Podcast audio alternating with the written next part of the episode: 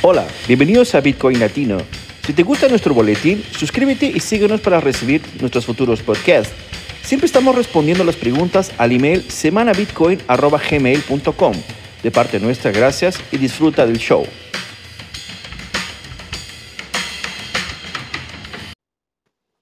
Buenas noches. Hola Mariví, ¿qué tal? ¿Cómo estás? Bien. Hola Mariví.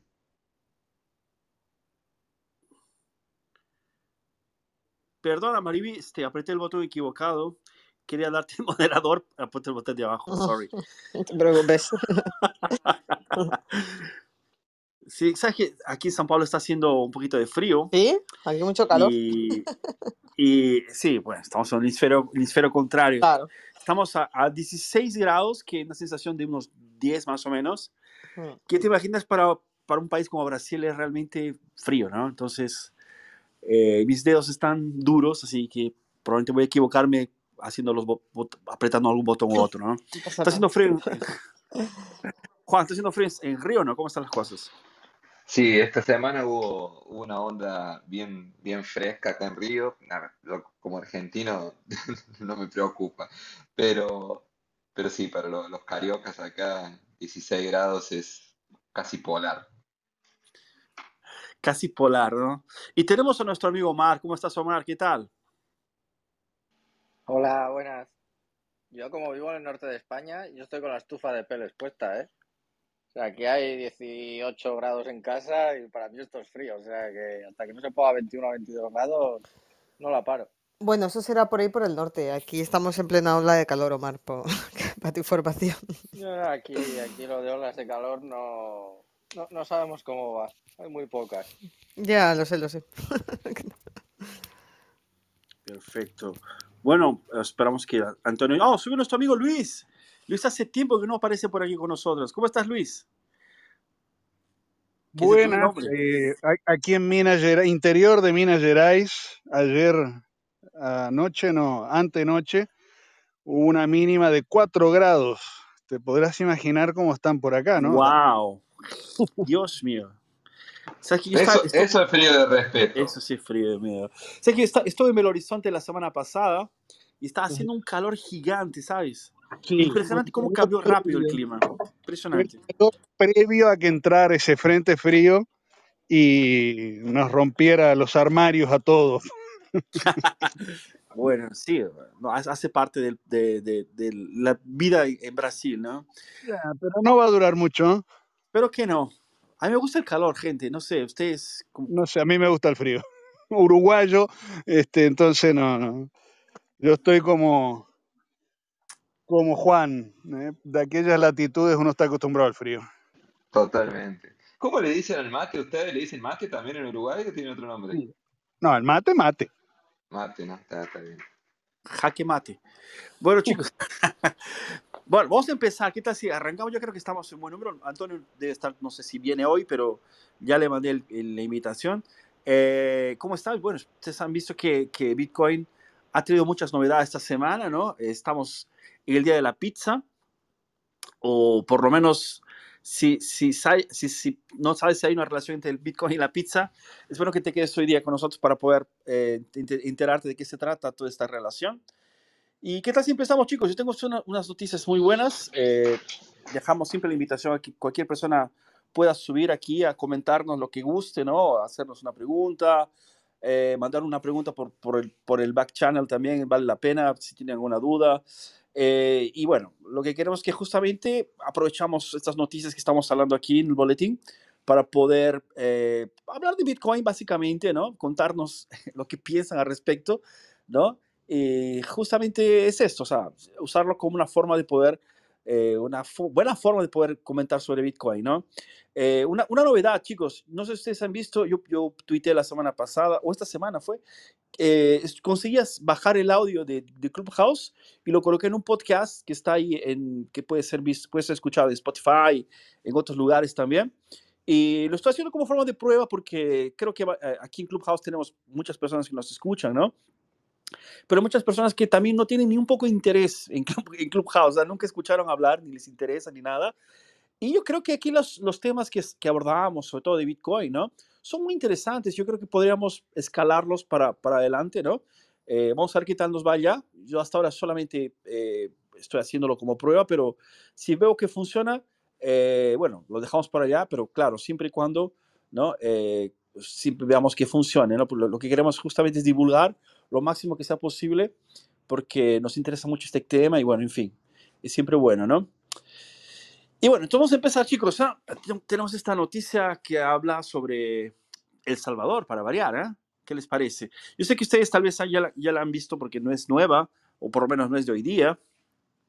Este es un movimiento que sucedió, ¿no? Recientemente. Eh, y bueno, ¿qué pasa? Que, que El Salvador eh, sin duda es un, eh, de pronto un, país ejemplo, ¿no? Y encima de este, esta plataforma de, traer o por lo de, de ya hacer el primer paso hacia Bitcoin de una forma directa, ¿no? Ha traído, o por lo menos ha convocado a algunas personas a que vayan a visitar, sobre todo gente, la gente, los políticos de pronto que están trabajando en los bancos centrales de otros países, ¿no? Esta noticia habla un poquito sobre esto, esto está en Cointelegraph, ¿no? Eh, me parece que fue el día, déjame ver aquí, bueno, fue hoy día, pero es una noticia un poquito antigua, ¿no? Fue editado hoy día. Y la noticia va más o menos así, es decir, los banqueros centrales, centrales en El Salvador quedan encantados con Bitcoin en su visita a Bitcoin Beach, ¿no? Eh, entonces vamos, el tercer día de la conferencia sobre inclusión financiera eh, y financiación de las PYME en El Salvador Bitcoin se ha robado todos los reflectores. la aventura cripto en El Salvador continúa en un increíble video de 44 banqueros centrales y delegados financieros de mercados emergentes de todo el mundo y gritan Bitcoin mientras posan para la foto en el Sonte. El Sonte es una región en El Salvador donde empezó este, este fenómeno ¿no? de Bitcoin en este país. Bueno, y parece que ese, ese tercer día de la conferencia de inclusión financiera en El Salvador, los banqueros centrales están aprendiendo de la creación de Satoshi Nakamoto y disfrutando de un viaje Bitcoin, bueno, la playa es muy seductiva, ¿no? Me imagino que deben aprovechar también para descansar. Eh, bueno, en el Sonte Bitcoin Beach es el hogar de Bitcoin en El Salvador, un destino eh, icónico para los entusiastas de la criptomoneda naranja. Ahí nació el movimiento que llevó a El Salvador al proclamar Bitcoin como moneda del curso legal en 2021. ¿no? Nicolai Birthday, cofundador de, de Galloy Money, la empresa que creó la billetera Bitcoin Beach, dijo eh, a Cointelegraph que los banqueros visitaron el Sonte para aprender del equipo de Bitcoin Beach el jueves 19 de mayo, ¿no? Eh, nos contó que, el sentimiento hacia Bitcoin era súper bueno y que nada supera la experiencia de usar Lightning para eh, descubrir el potencial de Bitcoin en un guiño de adopción de Bitcoin como un mundo que Birdsey compartió, ¿no? varios banqueros centrales le dijeron que debían reunirme con sus equipos en su país, ¿no? Eh, los banqueros centrales de países como Paraguay, Ghana, Egipto viajaron a la ciudad para gastar satoshis e interactuar con los locales, incluyendo algunas celebridades menores. Los banqueros se reunieron en la, con Mama Rosa, ¿no? una de las primeras vendedoras que aceptó Bitcoin en el SONTE 2019 para comprar pupusas, que son, es un plato típico de El Salvador, ¿no?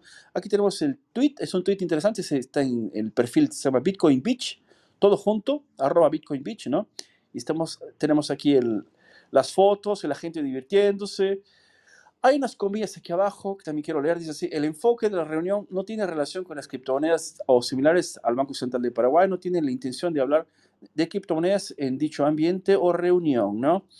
Eh, bueno, lo interesante es que esto es un, un excelente ejemplo, ¿no? O sea, veamos que eh, estas reuniones siempre suceden. Existe la reunión de los 20, existe la reunión de los 7, existe la reunión de, de Europa, la reunión de varias formas. Hay, esta gente tiene una agenda muy, muy activa, ¿no? Y aparentemente esta, se ha creado un nuevo grupo de interesados porque veamos que estos países que tienen una economía que está muy, muy mala, muy mal administrada, no de hoy, sino de, ya de mucho tiempo atrás, que es lo que genera ¿no? una desconfianza eh, en los bancos internacionales que podrían de pronto ayudarlos de alguna forma, o mercados, ¿no? En general, estos, estos digamos, digamos que esta gente tiene como el nombre, no diría sucio, pero sí medio que eh, no está muy bueno, así como para hacer, hacerse grandes eh, préstamos o, o, o, entrar en esquemas de financiación o cosas del tipo, ¿no? Y bueno, lo que pasó en El Salvador fue algo muy interesante, ¿no? O sea, Nayib Bukele eh, decidió que el, el, Bitcoin sería de curso legal, lo que hizo que se desvinculara, ¿no? De cualquier otro banco central del mundo, ¿no? Y le diera la tecnología que tiene, por ejemplo, las, las, eh, las billeteras eh, que usan Lightning Network, que son forma, que es esa forma muy rápida de pagamentos, ¿no? De igual o, o, o, tal vez inclusive mejor que las que se utilizarían, por ejemplo, en nuestros países como en Perú, en Brasil, en Argentina, en España, no sé, que usan el sistema Visa o Mastercard, ¿no? Que hacen todo un pagamento, una cobranza y, y todo eso se deriva a una cuenta bancaria y existe todo un sistema interno que tiene que ser pago, ¿no? Con tasas, etcétera, etcétera, ¿no? Y para la gente que de pronto no tiene la posibilidad de llegar a estas, digamos, este punto del, del, mundo financiero moderno, Bitcoin soluciona rápidamente, ¿no? Por la facilidad de su uso. Entonces, es interesante para estas personas de estos países que quieren incluir mucha gente en el mundo bancario moderno, imagino, ¿no? Y no lo consiguen hacer eh, por la vía de pronto de los bancos formalmente, ¿no? Por lo que ya dije anteriormente, ¿no? Porque existe un, de pronto una, baja calidad de, crédito en el país. Y bueno, y Bitcoin podría venir a ser una solución, ¿no? Es una solución política, no es el camino adecuado, obviamente. Lo ideal sería que la gente por sí descubriera, ¿no? Bitcoin, es, me imagino que sería el camino correcto, digamos, si es, que, si, es que, si es que fuera por lo menos yo a decidir un camino correcto, ¿no? no solamente es una idea mía, ¿no? Yo me imagino que sería el, mejor camino, pero veamos que El Salvador funcionó, ¿no? Está funcionando y está ahí, ¿no? O sea, es, una, es un buen aporte, me parece. Creo que es, un, es una cuestión interesante, ¿no? Yo desconfío totalmente de los políticos, no, no, no nunca voy a eh, darles un cheque en blanco para que ellos hagan lo que quieran, pero por lo menos veo que esta gente está interesada, ¿no? Queriendo o no, están aprovechando el día y me parece que si llevan buenas ideas, tal vez algunas de ellas las ejecuten, ¿no? No sé qué les pareció a ustedes, chicos, esta noticia. Para mí es medio controversial, porque eh, pensar en un banco central simpatizando con Bitcoin, a mí el resultado que me da es queremos controlar Bitcoin. Entonces, eh, el caso de Salvador es un caso bastante particular porque hay que tener en cuenta que Salvador ya tenía una economía dolarizada. Entonces la equivalencia de, Bitcoin para dólar, pues los puede haber ayudado un poco más. Yo creo que ese tipo de cosa eh, en otros países donde las monedas son, vamos a decir, más fuertes, entre comillas, ¿no? Eh, podría ser un poco más complicado. Y ver tanto político eh, mm, presidente de Banco Central de un país eh, decir que, oh, qué bonito el Bitcoin, qué bonito el Bitcoin, a mí mm, eh, no me termina de, de cerrar. ¿Qué quiere que te diga? no, sí, sin duda. No, sin duda que, que, puede ser, que puede ser eh, controversial, como decís vos, pero a ver, eh, es algo que no, ya no tiene vuelta. O sea, los, los bancos centrales tarde, tarde o temprano van a tener que entender sobre Bitcoin. Eh, a ver, querer regular Bitcoin es algo que, mismo que todo sea de la idea que no es necesario y que a, largo plazo no, no se puede eh, regular Bitcoin a, a, grande escala, por el, por el mismo fundamento de Bitcoin, no, no, es imposible, pero lo van a intentar, lo van a intentar y, necesitan entenderlo. Entonces, eh, eh, es como dice el dicho, si no puedes contra tu enemigo, únete, ¿no? Porque tarde o temprano van a entender que, no, que Bitcoin es un camino sin vuelta. Pero lo que va a llevar a que, que los bancos centrales de repente empiecen a entender o, o, a, o a, a, amigarse un poco con Bitcoin va a llevar también a las personas un grado de confianza mucho mayor a Bitcoin, que hoy en día no las tienen. Eh, las personas todavía desconfían mucho de Bitcoin, desconfían porque, desconfían porque no lo conocen básicamente y no tienen eh, intenciones de conocerlo. Ya de repente cuando escuchen que, que, el Banco Central de su país está estudiando sobre Bitcoin, entendiéndolo o, o intentando regularlo, lo que sea, las personas van a entender, eh, van a, entender a, a, confiar un poco más y, bueno, y, va a ser un proceso, ¿no es cierto?, en que eh, la, la adopción a Bitcoin va, a ser masiva. Me parece que, queriendo o no, eh, como mínimo en, en la publicidad no deja de ser positivo todo, todo este tipo de noticias, ¿no? Y hay que entender que todos estos bancos centrales, no hay ninguno que sea potencia mundial ni nada por el estilo, ¿eh? Son todos países bastante pobres con monedas muy malas, o como por ejemplo pasa en El Salvador, con una con- no tienen moneda, o sea, El Salvador no tiene moneda propia. Entonces, o usa dólares o usa Bitcoin. Llegado el le están dando caso, mucho más fuerte al Bitcoin, pero, pero que realmente todos los países que han ido a esta cumbre son países que están pasándolo muy mal por culpa de los bancos centrales de Europa, la Fed y, y Rusia y China y demás. Entonces, sí, bueno, por mucho que estos hayan reunido, Bitcoin va a seguir haciendo lo mismo día tras día. No, no van a poder controlarlo ni, ni regularlo ni nada por el estilo. Otra cosa es que lo están mirando como algo que les puede venir bien. En qué quede la cosa, pues a saber, pero lo dicho, que no deja de ser países bastante, bastante malos económicamente hablando. Sí, sin duda, ¿no? Eh, el hecho de que ellos te- tengan interés en, Bitcoin probablemente sea justamente porque es excelente, una, una excelente moneda para, para, para usar, ¿no? En el día a día. La población va a enriquecerse, ¿no? Solo que tenemos el otro lado, o sea, la gente va a tener autonomía sobre, sobre, sobre, sobre su dinero, ¿no? Entonces llegaron a este nivel, o sea, o, desaparecemos como país porque no tenemos más ninguna otra moneda, ¿no? Eh, o tomamos una decisión que es algo que nos puede curar, o sea, que, queriendo o no, porque Bitcoin justamente trae esto, o sea, es una solución que obviamente va a ayu- ayudarlos a, a tener un crecimiento bancario, etcétera, va a haber desarrollo, me imagino, por la facilidad que la gente tiene, ¿no? Yo entiendo la economía de la siguiente forma, ¿no? O sea, solo para de, pronto dejar un poco la- las cosas más claras. Yo creo que la- las personas eh, producen riqueza, ¿no? O sea, la riqueza no está en sí en, la geografía, aunque aprovechamos la geografía y todo lo demás, o sea, la parte física, ¿no? La riqueza la tenemos nosotros haciendo intercambios voluntarios, ¿no? Entonces, eh, y, haciendo mej- mejores de- intercambios voluntarios, de hecho voluntarios, no forzados, se crea más economía y por consecuencia las personas van a tener riqueza porque van a conseguir ahorrar y eso, eso genera siempre, no es un ciclo ¿no? de, de- crecimiento, ¿no? Por la gente ahorrando financia, ¿no? O eh, nuevos, nuevos eh, emprendimientos y eso termina mejorando la vida de todo el mundo. Los emprendimientos siempre buscan eh, ayudar a la gente, ¿no? Dando siempre soluciones a los, dando servicios, productos de buena calidad, etcétera. Pero cuando no tenemos ni esto, o sea, no, no tienes, no tienes ni la capacidad de ahorrar porque todo lo que ganas lo, lo tienes que gastar para comer, ¿no? Porque si no lo haces, de pronto se va, se va a devaluar tu dinero, ¿no? Tienes toda esta estructura que de pronto debería existir, pero no, no, no está porque la máquina está siempre imprimiendo eh, más papel, más papel y la gente que está cerca de la máquina termina recibiendo, ¿no? Y, y eso empobrece todo el resto.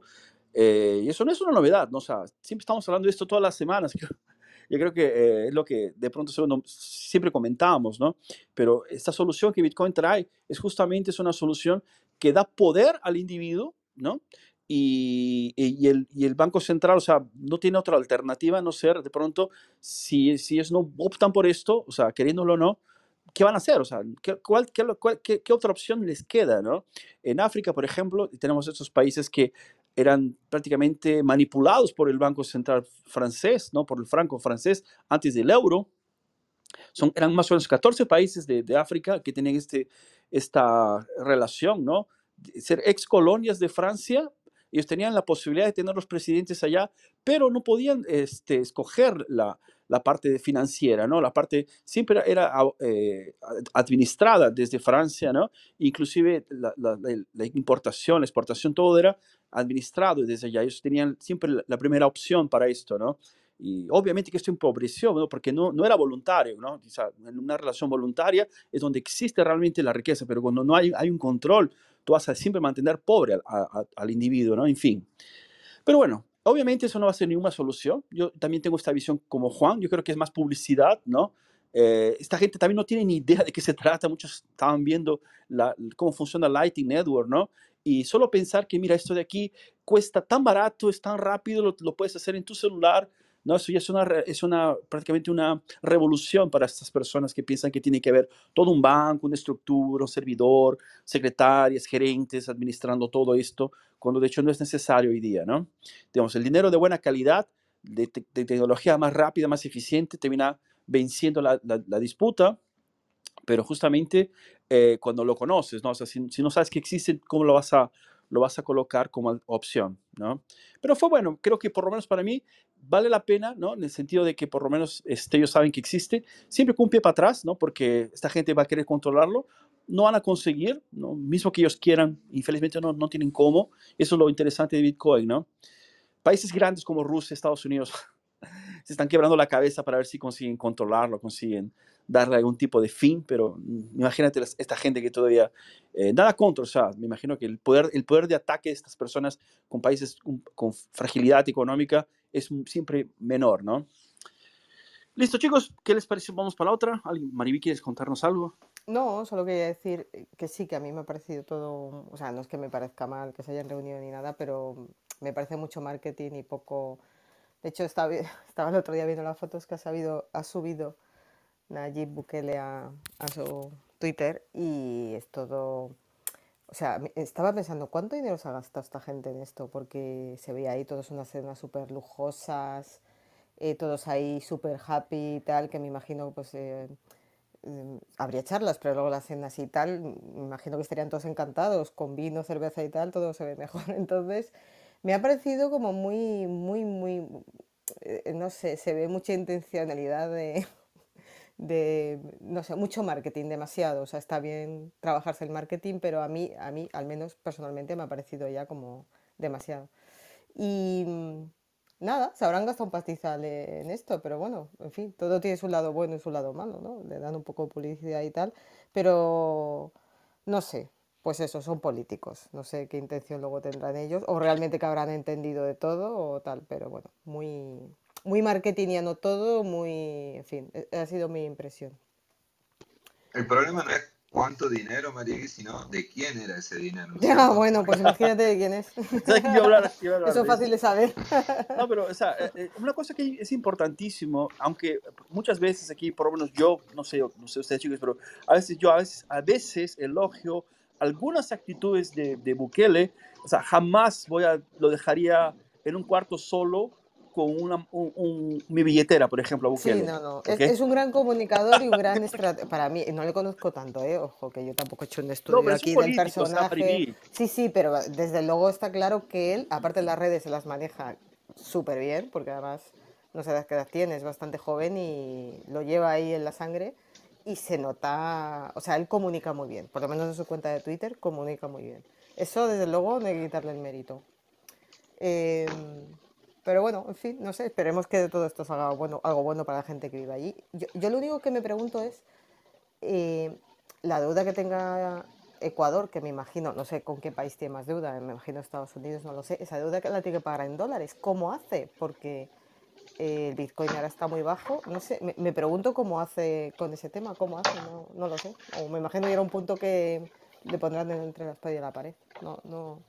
Es- Eso me lo pregunto, sobre todo ahora que está el Bitcoin tan bajo, porque si estuviera alto, eh, le pero eso, eso es como, por ejemplo, MicroStrategy. MicroStrategy tiene, creo que eran 130.000 Bitcoin en, en Bitcoin, pero aparte tiene euros, dólares. Pero es O que sea, MicroStrategy eh, tiene mucho cash, o sea, de hecho yo lo escuché en una claro, entrevista a Michael Salo que decía, es que me sobraba mucho cash, ¿qué hacía con él? Entonces digamos que él tiene unos ingresos constantes y se puede permitir ese lujo, pero o sea, a ver, yo no conozco las finanzas de El Salvador, pero yo no es el caso de tampoco, pero intuyo que eso, que no están comprando el 100% de lo que tienen de, de dinero en Bitcoin. No, Yo me creo que van por ahí que los tiros, o pero sea, estarán dejando una parte pues para pagar funcionarios, para pagar deuda, lo que sea, y todo ya, eso lo ya, tendrán en dólares. sí, claro, Y los. Sí, ese tipo de a correr. Ese tipo de deuda gubernamental tiene vencimiento programado, ¿no? No, entonces, no, no, no, no- no sería un problema. Me imagino que los, los compromisos lo están cumpliendo porque si no los cumplen, el FMI les, Les cruje, seguro. les pone la- las cláusulas necesarias, ¿no? para, para que No, no, era una duda que tenía, que por eso la he comentado, pero bueno, oye, si yo, yo personalmente me gustaría que les fuera bien, ¿eh? Sobre todo por la gente, más que por el presidente, que a mí el presidente en realidad me da igual, pero em, pues nada, A corto plazo para no creo, no creo que les vaya muy bien, pero a medio largo plazo, pues si todo sale bien, sí les debería de ir bien. Pero a corto plazo va a pillar hostias por todos lados, Por. La verdad es que también lados. tiene, los tiene ahí cuadrados, ¿eh? el hombre este también. Eso, ese mérito tiene que dársele. Sí, de hecho no sé si Bueno. viste, o sea, hay un vídeo de él en la ONU creo que era, hablando directamente y da mucha caña, ¿eh? O sea, yo ahí fue cuando me, me convencí un poquito de, para ser político, eh, chapó, ¿vale? Lo que has dicho en esta conferencia, o sea, no- nunca pensé en mi vida que iba a decir algo así bueno de un político, pero esa conferencia de Bukele en la ONU es para hacer la ola, ¿eh? O sea, si tienes tiempo, míratela, María. ¿En Ok. dónde, Omar? No, no lo vi En la ONU. En la sí. ONU, sí, o sea, creo que es en la ONU y, va- y es un desfase, ¿vale? O sea, es en plan, ¿de dónde ha salido el loco este del Bukele? O sea, ¿cómo le suelta todo esto ahí y sigue vivo, ¿vale? O sea, son cosas que no me encajan, o sea, no, no es normal el, el discurso que dio, ¿vale? Y está en YouTube, o sea, entras en YouTube y, y lo buscas y, y vas a ver que da mucha caña, pero Pero, mucha. ¿sabes qué pasa? ¿Sabes qué pasa, Omar? Es que todavía tú no has escuchado a Javier Milei, ¿no? O sea, imagínate cuando Javier Milei sea presidente, o sea, la cosa va a quedarse Pero, loca. pero no lo es, ¿vale? O sea, de Sí, momento sí, no hoy es diputado, hoy, lo es. hoy es diputado, ¿no? Pero veamos que, así, ¿sabes qué pasa? Yo creo que eh, estamos, estamos llegando a un nivel, ¿no? En el cual la, la gente está cada vez más en- entendida sobre economía, sobre todo ese proceso, ¿no? Y, y de hecho, solamente Bu- Bukele habla de esta forma porque él está convencido, ¿no? Ahora, eh, lo, lo interesante de, de- de- de- Bitcoin es que como es una herramienta que es eh, independe de, de- de- nadie, o sea, si te, si te gusta Bitcoin, ok, si no te gusta Bitcoin, continúa, Bitcoin continúa existiendo, ¿no? A diferencia del dólar, de, otras monedas, que si que un presidente eh, llega y, decide que destruir esa moneda, simplemente imprime de forma loca, ¿no? Y en algunas, algunos años esto va, va a destruir la, la moneda, ¿no? O sea, eh, tú puedes hacer esto o sea, con, con- con la moneda que es de pronto centralizada. La descentralización justamente y la escasez preprogramada de Bitcoin evita de que exista estas, este tipo de locuras, ese personaje. Entonces, no se ve nada si es que, o sea, es como, mira, tú vas a, vas a, vas a hablar bien del sol, porque hablar mal del sol, para el sol no interesa, Ah, es más, es una metáfora, ¿sabes? O sea, el sol está ahí, va a siempre salir todos los días, no sirve de nada criticarlo porque... eh, eh, eh, este, que va a porque va a salir de todas formas. O sea, Bu- o sea, Bitcoin no necesita de Bukele para que sea Bitcoin, ¿no? Eso es interesante. Ahora, claro, Bit- eh, Bukele está siendo muy inteligente y está capitalizando encima de esto, ¿no? Y esto me parece que va a ser una corriente. Esto, con el momento que las- esta, este- esta idea eh, caiga en la cabeza de los políticos, que son terribles, ellos van a, los, los más inteligentes van a aprovechar esto y van a capitalizar también, ¿no? Solo que lo interesante es que Bitcoin eh, eh, da fuerza, da, da libertad a las personas, ¿no? Entonces va a ser contraproducente para ellos, si ellos quisieran controlar esto en el futuro, ¿no? Eh, va a salir un disparo para la culata, pero en fin, ya, las cosas ya, ya van a estar andando, ¿no? Pero en fin, bueno, chicos, no sé si quieren hablar más. Yo tengo otra noticia aquí de la pizza. Si alguien más quiere hablar de Bukele, les dejo el micrófono. ¿No? Perfecto. No, no, dale, dale. O sea, es un personaje que, del que puedes hablar horas y días, pero dale. si Sí, no, es verdad. nos enrocamos aquí. Creo, que ya, ya hablamos demasiado de políticos hoy. Sí. No, nada. Sabes que aquí la política está junta, ¿no? Nos encantan. Chicos, vamos a la hora al hablar de la pizza. No sé si ustedes ya, ya cenaron, Yo ya, ya tienen una. ¿Ya? sí. Aquí ya es tarde. Ah, muy bueno. Yo, yo voy a cenar de aquí a, de aquí a poco. Y creo que pizza me caería muy bien porque está haciendo un poco de frío. Aquí en San Pablo, aunque ustedes no lo crean, es la capital de la pizza del mundo, ¿ok? Es una locura eso de la pizza, ¿no? Ju- Juan Pablo sabe porque yo ya comí unas pizzas aquí en casa. Pero bueno, vamos a, a la noticia. Esta es una noticia que está en Cointelegraph, ¿no? Que es el Pizza DAO, ¿no? Es, eh, esta, esta noticia fue también hoy día, dice Pizza Pizza DAO celebra el Bitcoin eh, Pizza Day con 100 fiestas en todo el mundo. ¿ok? Hace 12 años, después de la primera compra de pizza con Bitcoin en el mundo, las celebraciones continúan por lo que eh, se ha convertido en una parte de la cultura cripto. ¿no?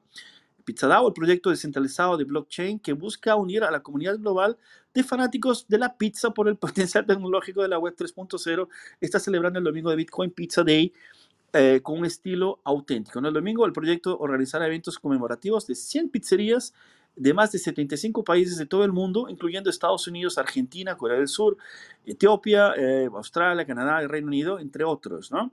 Junto a, con una subasta, bueno, aquí a la NTF, y una campaña de benéfica a los, que a los eventos atraerá un gran número de partidarios, el 13 veces campeón mundial de pizza Tony Jimmy Gnari, ¿no? Seth Green, uh, Stevie Aoki, el equipo de Dogecoin, pues son gente, gente muy interesante, ¿no? Los comediantes eh, Chick In Chong, entre otros. Eh, Bitcoin Pizza Day se ha convertido en un elemento permanente y un punto cultural destacado del calendario de las criptomonedas desde, desde, que el mercado alcista de 2017 resucitó y glorificó la historia de la desgracia de los activos blockchain. Ay, Dios mío, bueno, voy a saltar un poquito, aquí hay unos, hay unos comillas, dice así, pagaré 10 mil bitcoins por un par de pizzas, quizás dos grandes para que se me, eh, para que me sobre para el día siguiente. Si estás interesado, por favor, házmelo saber y podemos llegar a un acuerdo. Bueno, esto fue el, mensaje ¿no? que fue enviado para que alguien le mandara dos pizzas, ¿no? Por la fracción de, 10 mil bitcoins, es prácticamente unos centavos, ¿no? Eh, me imagino que en el momento que la persona que envió nunca imaginaría de qué estamos hablando hoy día, en 2022, ¿no? Eh, en fin, y eso es un evento. Vamos a hablar de otras cosas de, Pizza Day. Hay Pizza Day en, va a haber en Argentina, en Caracas. También tengo una noticia que es interesante para la gente que está en América Latina, ¿no? Nos pueda estar atento a la idea. Ah, ¿Alguien se anima a contarles a nuestros amigos sobre la, la historia de la pizza? Tal vez tú, Omar, no sé. La historia más o menos la acabas de contar, ¿no? Pero bueno. O sea, de que básicamente Laszlo cambiaba 10.000 Bitcoin por dos pizzas. Y al final lo puso en un foro y lo que hizo fue una persona, creo que de Londres, que llamó a un Papa John's, creo que había sido, de al lado de Laszlo, pagó con tarjeta de crédito, le envió las dos pizzas a su casa y luego Laszlo le mandó los 10.000 Bitcoin a, a su monedero. Y lo especial de esto es que es la primera vez que Bitcoin se usa en el mundo real. Entonces es un momento muy especial para, los que estamos dentro de Bitcoin. Perfecto, muy bien dicho, ¿no? Eh, no sé si tienen la costumbre de comprar pizza y comer al día siguiente, pero también queda ahí el mensaje, ¿no? Es una buena idea. Lo interesante de esto es que, bueno, eh, como lo has dicho, lo ha dicho bien Omar, ¿no? O sea, exactamente eso, o sea, no había una, la moneda que estaba ahí o, el proyecto en sí nunca fue utilizado. O sea, solamente el, dinero existe cuando es posible ser utilizado, ¿no? O sea, no sirve nada que yo haga aquí, un, agarre un cuaderno y empiece a escribir números y empiece a, traspasar esto para la gente si nadie lo utiliza, ¿no? Y no por algo, algo que tiene valor. Entonces, el caso de la pizza es algo interesantísimo. Y es algo interesante en el sentido también de que creo que todo el mundo conoce lo que es una pizza, ¿no? Es un, es un alimento muy popular y creo que la historia es, es así medio que famosa, también por el, el, hecho de que cualquier persona que la escucha eh, se pone a pensar, Dios mío, ¿cuánto cuesta una pizza, no? Y hablando de eso, ¿cuánto cuesta una pizza en, en España, este Mariví? ¿Cuál más es el precio actual? ¿Tienes una idea? Eh, depende si la compras hecha, congelada, si vas a un restaurante, ¿te refieres Así, em, así como que, imagínate que la pides por que te la entreguen en tu casa. Pues. Pero unos 20 euros. ¿Eh? Dime. Eh, unos, la verdad es que yo no suelo comprar pizza, ¿eh? ¿eh? aunque me gusta, la hago más casera. No, la hago, compro yo la masa y la hago. Em, pues yo diría unos 10 euros o por ahí, la más pequeña, ¿no, Omar? Mm, sí, unos 15 la mediana, igual 20 la grande, más o menos. Por ahí, sí, más o menos. Sí, depende, depende de la empresa que te lo envíe, pero sí. Yo fue que comí en restaurante, pero bueno, sí, o sea, como 13 euros creo que fue cada pizza. Sí, de hecho, espera, igual aquí tengo un publicidad. Sí, mira. Yo es que donde eh, estos además no me llegan. Eh, son argentinos. Tengo esta publicidad, eh, Juan, de un este que son argentinos, que venden también empanadas argentinas. Mm, mm. Vale, la mediana, 10 estas son más o menos, entre comillas, caseras, mejor que Telepizza y todo esto. Eh, mediana 10,95, grande 14,95.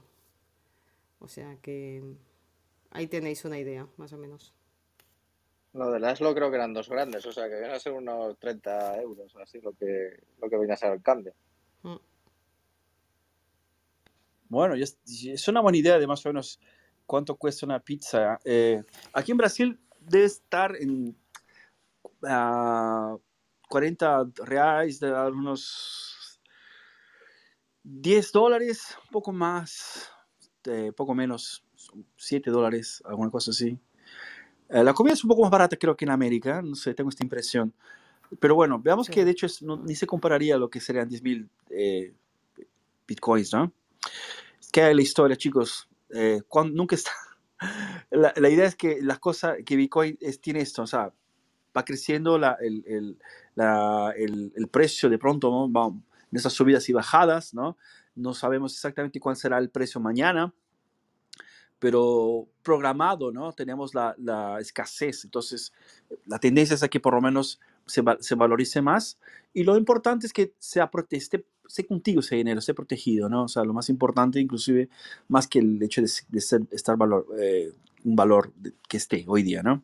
Y hablando de eso, las noticias de, la cuestión del precio también vamos a tratar, no se preocupe, imagino que mucha gente que entra a la sala está muy más interesada en saber cuánto, cuál es el precio de Bitcoin, etcétera, cómo, que estos locos van a hablar respecto de, de, la bajada, de la subida que viene, etcétera.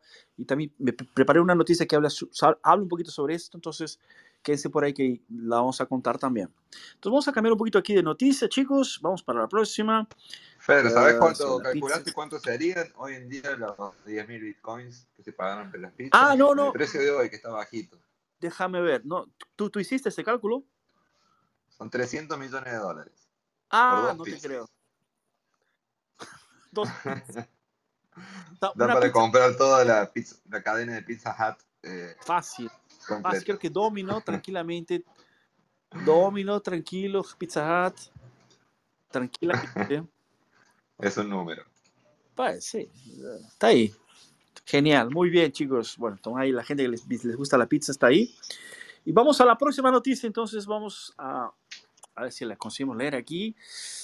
Déjame que, déjame que se abre, se abre. Eh, yo, yo, no sé si Luis come pizza en Minas Gerais. No son muy buenas, solo sé. O las prepara como Maribí.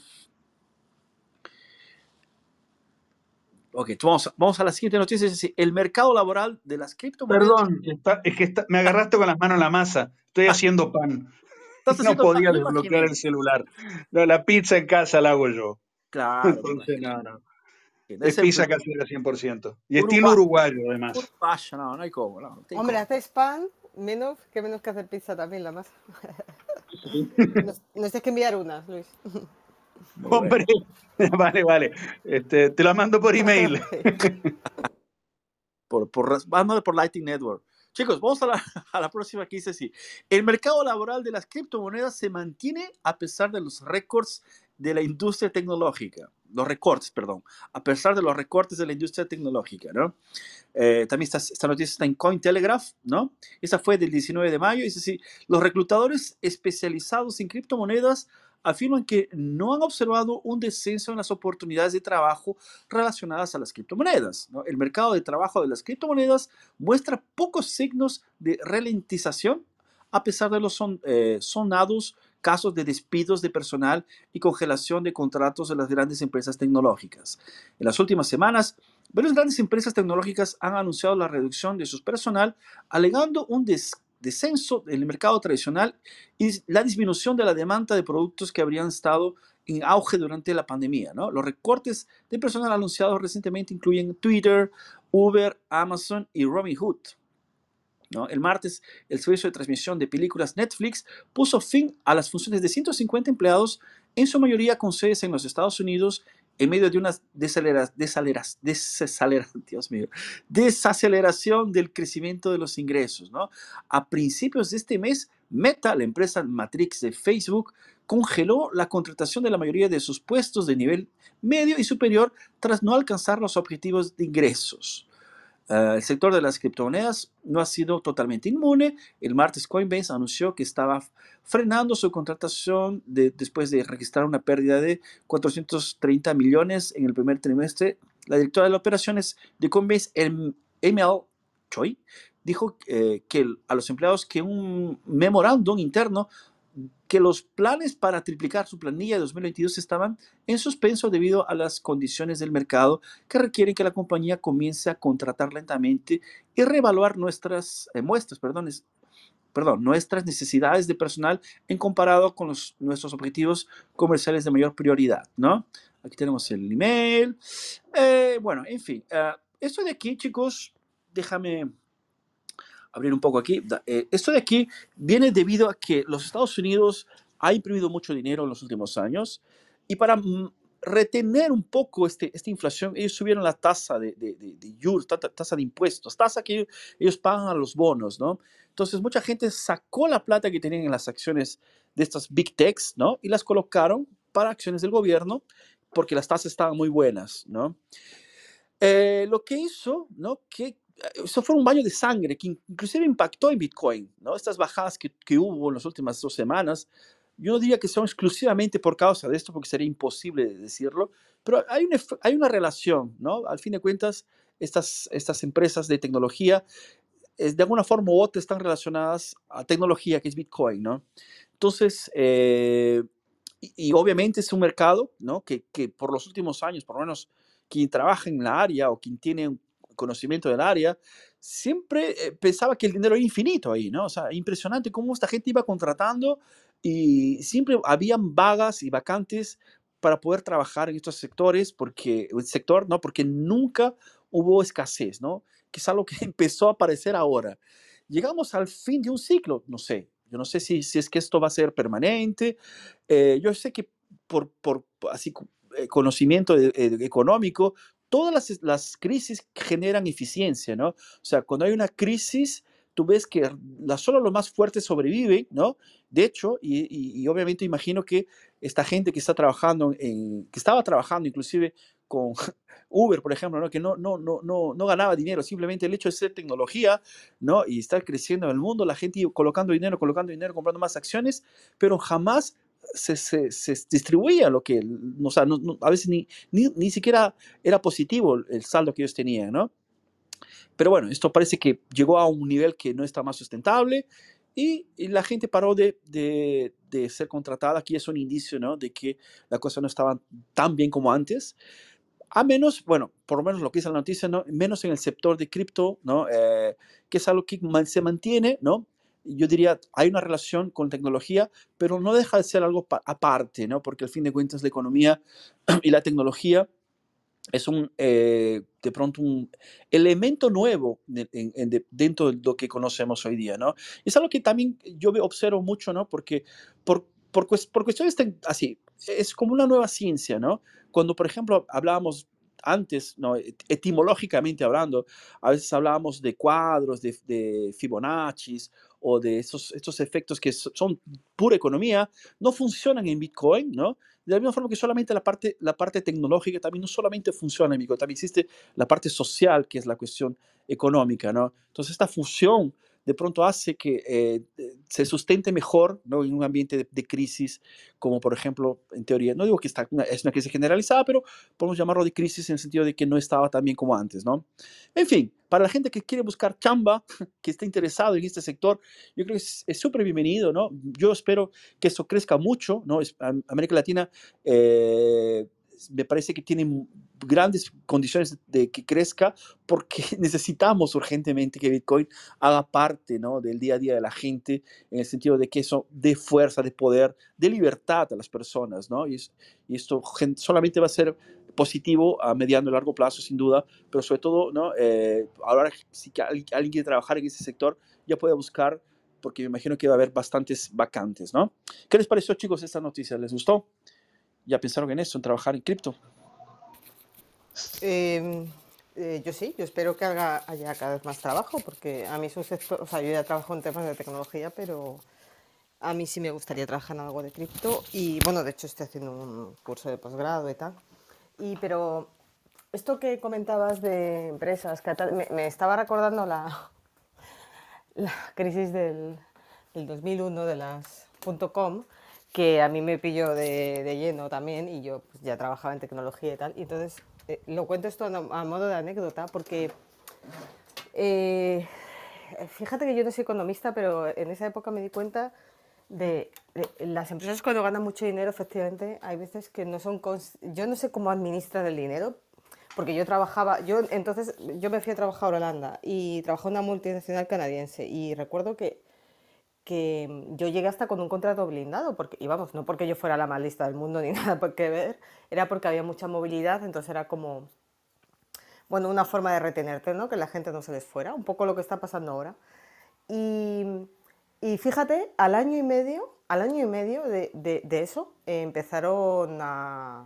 Eh, llegó, se rompió la burbuja y fue cuando estalló la burbuja y, y entonces empezaron a, pues eso, lo que es aquí un ERE, ¿no? Se empezó a plantear, que efectivamente se hizo, y a los años, a los pocos años, la empresa, es que yo creo que ha desaparecido ya totalmente. Pero hubo casos todavía más sangrantes. Yo recuerdo un compañero de trabajo que se fue, claro, como la gente se cambiaba mucho, se fue, era, eh, recuerdo que era una especie de, como la telefónica de aquí de España, creo que se llamaba KP Enquest. Y entonces esta persona se iba a cambiar y ni siquiera se pudo cambiar porque cuando iba a empezar a trabajar le llamaron un día o dos antes y dijeron, Eds, que perdona, ya no te vengas a trabajar aquí, que el puesto ya no está. O sea, una locura de, de, de, pues eso, de, de estar en un, en un, año y medio antes, en, pues, pues que te podías ir de viaje, te daban formación, te la pagaban donde fuera, no sé, que no había problema, parecía que no había problema de dinero y año y medio después era como... Eh, totalmente opuesto. Entonces yo lo que me pregunto es, vale que hay empresas que son nuevas, pero es que la gente no aprende de nada, porque eh, al final es un poco como la economía de tu casa. Yo no me puedo dedicar a, yo cobro un mes, no me puedo dedicar a gastarme, a dilapidar el dinero, ni aunque de repente me tocara la lotería, porque tengo que pensar qué va, qué va a venir en el futuro. Pues un poco con las empresas a veces digo, ¿qué hacen los directores financieros? Porque yo he visto cosas de dilapidar dinero y luego, mm, pero no en este caso, es más, y luego mm, un año o dos más tarde hay que echar a la gente, tal, luego se toman soluciones muy rápidas, que lo más fácil siempre es recortar en personal, ¿no? No en otras cosas. Entonces, me llama mucho la atención. Entonces veo que la historia se repite y ya soy lo suficientemente mayor para ver los ciclos y es, vuelve a pasar otra vez lo mismo, vuelve a pasar otra vez lo mismo y a mí me da impresión que a veces es falta de previsión teniendo en cuenta que estamos en un mundo muy incierto, porque ya sabemos que te puede venir una, una hostia de, y, que, y que te dé la vuelta como un calcetín, ¿no? La economía. Pero tienes que tener un margen. No sé. Bueno, vaya a echar la que acabo de echar, pero que me, me ha dado mucho que pensar, porque es que es la historia otra vez repitiéndose. Es que es, Mismo perro con distinto collar. es que sí, funciona así. Yo creo que el, el gran culpado de esto siempre, eh, siempre en el fondo acaba siendo el Estado porque en esta economía fiduciaria que tuvimos, donde, la- donde los estados manipulan la tasa de interés a, a niveles que, que no son saludables para ninguna economía, eh, que hay prácticamente dinero gratis para todas las empresas, fíjate que hay, hay gran cantidad de empresas que son naturalmente deficitarias, que, que ni siquiera consiguen eh, generar lucros suficientes para pagar sus propias tasas de interés y se mantienen en el mercado eh, gracias a, la- a la- a los préstamos prácticamente gratis que tienen de los estados. Eh, casos famosos sobran, tenés Uber, tenés Netflix, son empresas que son naturalmente deficitarias, que se mantienen solamente porque consiguen dinero muy barato por tasa de, de- interés prácticamente cero que, te- que, que hay en Estados Unidos. Y, y que bueno, y cuando llegan este tipo de crash, como, como está pasando ahora, que Estados Unidos a causa de la, de la gran inflación que tiene, empieza a subir su tasa de interés, estas empresas eh, no se van a poder mantener, porque eh, están, están planeadas para tener crédito gratis y de repente ahora el, el crédito que ellos tenían le suben la tasa de interés al 3, 4, 5%, que para, para una economía seria eh, es, es muchísimo dinero, eh, se vuelven eh, eh, insustentables. Eh, Es como decía, como dice Warren Buffett, ¿no? Cuando, cuando la marea baja es que se dan cuenta quiénes están nadando desnudos. Y, y eso es lo que está pasando ahora. Vamos a ver un montón de empresas eh, prácticamente quebradas porque no tienen más de dónde sacar dinero. Eh, son los ciclos económicos. Y si te pones a analizar a fondo, el culpado siempre es la, la economía fiduciaria de intervención estatal en el que eh, prácticamente manejan todos los hilos y esas intervenciones en un momento la cuenta llegan, ¿no es cierto? Y es lo que está pasando ahora. Sí, solo que, bueno, y para acabar, que tampoco me quiero, yo tampoco creo que se deba echar ni toda la culpa al Estado, que no es porque lo quiera defender, porque también estamos hablando de empresas privadas. Tú también tienes una responsabilidad como empresa, sabiendo que los tipos de interés cero no van a durar toda la vida. Entonces, vale, el Estado juega un papel, pero las personas también. Entonces, tampoco podemos echar toda la culpa al Estado, que es el maligno, porque las personas también, o sea, si no asumimos la responsabilidad que tenemos, pues entonces, eh, porque el Estado también lo hacen las personas, es decir, fin, da igual, que no me quiero liar con esto, pero que tampoco al Estado le podemos echar la culpa de todo. Eh, no, no, yo te entiendo, te entiendo, pero a ver, yo entiendo que las empresas son privadas, pero las empresas tienen crédito gratis gracias al Estado. En una economía eh, seria, eh, no existiría un, crédito a 0% de interés. No existe, porque no, es imposible. ¿De dónde sale la plata? Alguien tiene que ganar. En un libre mercado no existiría eso, porque, porque no es sustentable, básicamente. Y sí, existe una gran irresponsabilidad pero son empresas que son creadas visando un, lucro futuro y el, plan económico que ellos tienen lo tienen eh, irresponsablemente con una visión de, corto plazo en el que ellos creen que, las condiciones se van a mantener en el tiempo. Y bueno, eso no pasa. Eh, yo estoy de acuerdo con vos que la irresponsabilidad también es de la empresa. Pero lo que voy es que eh, en una economía de libre mercado eso no existiría, no pasaría. Ahora, una cosa interesante que lo que dijo Mariví es que esa cuestión de la, las empresas que entran en esta, en esta onda, ¿no? Eh, sin duda, o sea, son tan responsables cuanto los gobiernos en el sentido de que son cómplices, ¿no? Eh, los dos son, son terribles, ¿no? Tanto eh, quien, quien, quien da el préstamo, de, que no es solamente de los tributos, ¿no? El Estado no tiene dinero de otra cosa que no sea tributo entonces, lo hace, ¿no? Dirigir, lo, apadrina una empresa, esta, empresa aparentemente eh, va a crear algún tipo de cosa para él, de alguna forma, ¿no? Y no voy a entrar ni siquiera en el mérito de Meta, ¿no? De Facebook, que todos sabemos que cuando empezó el gobierno fue quien, quien le dio el principal eh, dinero, ¿no? Y que después se descubrió que eran por causa de las de, se, se, decía, ¿no? Que era por causa de las informaciones que ellos repasaron, etcétera. Y bueno, yo solo sé que no sabemos muy poco de esto y que la, la, la, crisis así, que, que, en teoría ya diría llegar, está llegando, ¿no? Eh, y eso no lo quiero hacer en el sentido de, de alarmar o de, de, asustar a nadie, sino que porque eh, las herramientas están ahí, ¿no? Siempre Bitcoin ya hace tiempo que está con nosotros, entonces, eh, si tal vez crees que es una buena hora de, de comprar Bitcoin porque está a un precio agradable, un precio que no, no, no, asusta a nadie, ¿no? Independientemente del precio que esté, para ser honesto, Bitcoin siempre es una buena alternativa, ¿no? Eh, ¿Qué relación tiene esto de lo que hemos hablado con Bitcoin? Es justamente eh, que Bitcoin, primeramente, deja de financiar estas locuras que el gobierno hace, porque sale de, de, su, sale de su eh, radar, ¿no? Bitcoin no, es, ah, no, puede ser utilizado por los gobiernos, ¿no? entonces, primera cosa. Y segundo, que es tuyo, o sea, tú decides qué haces con él, ¿no? Si tú crees que aún así vale la pena eh, pagar tributos, etcétera, entonces tú agarras Bitcoin y lo, lo, transformas en fiat y, continúas financiando. Pero bueno, tú vas a tener la, alternativa hoy día, ¿no? Antes simplemente eh, eh, tú tendrías que pagar y punto final. No, tienes cómo escoger, ¿no? Si, si, no pagas, te van a quitar el dinero. Los bancos ya hacen esto, ¿no? O los jueces, etcétera. Pero bueno, chicos, es interesante ver cómo, cómo estos ciclos este, aparecen, ¿no? Eh, yo imagino que si hay personas con más edad, van a saber, mira, sí, esto de aquí ya, ya pasó anteriormente, ¿no? Y es algo que se repite y pensamos que algún día va, va a cambiar, ¿no? Pero qué cosa, ¿no? Nunca, nunca sucede. La novedad es que hoy día tenemos Bitcoin. Bitcoin justamente es la novedad que es lo que estamos de pronto hablando aquí en la sala, chicos. ¿Alguien más quiere contarnos algo? Sí, que no, estaba, eh, interesante lo que decís, porque eh, es justamente la diferencia con el último gran crash que tuvimos en 2008, que fue justamente eh, lo que dio el nacimiento de Bitcoin, ¿no? Eh, está en el bloco Génesis de Bitcoin, para quien no sabe, está escrita la tapa del, Times de, de, Estados Unidos, donde decía que los bancos, que el gobierno estaba imprimiendo un montón de dinero para salvar a los, a los bancos que quebraron en 2008, ¿no es cierto? Eso fue lo que incitó a Satoshi Nakamoto a lanzar eh, Bitcoin al mundo. Eh, entonces, la diferencia en este próximo crash es que ahora sí tenemos Bitcoin para, para salvarnos justamente de eso, ¿no? De evitar que, que, un, que un, Estado eh, arbitrariamente use el dinero de las personas para, para salvar a sus amigotes, ¿no? sus compadres. Muy bien, señores. ¿Qué tal si vamos para la próxima? Vamos a hablar, hablar un poquito de los bancos.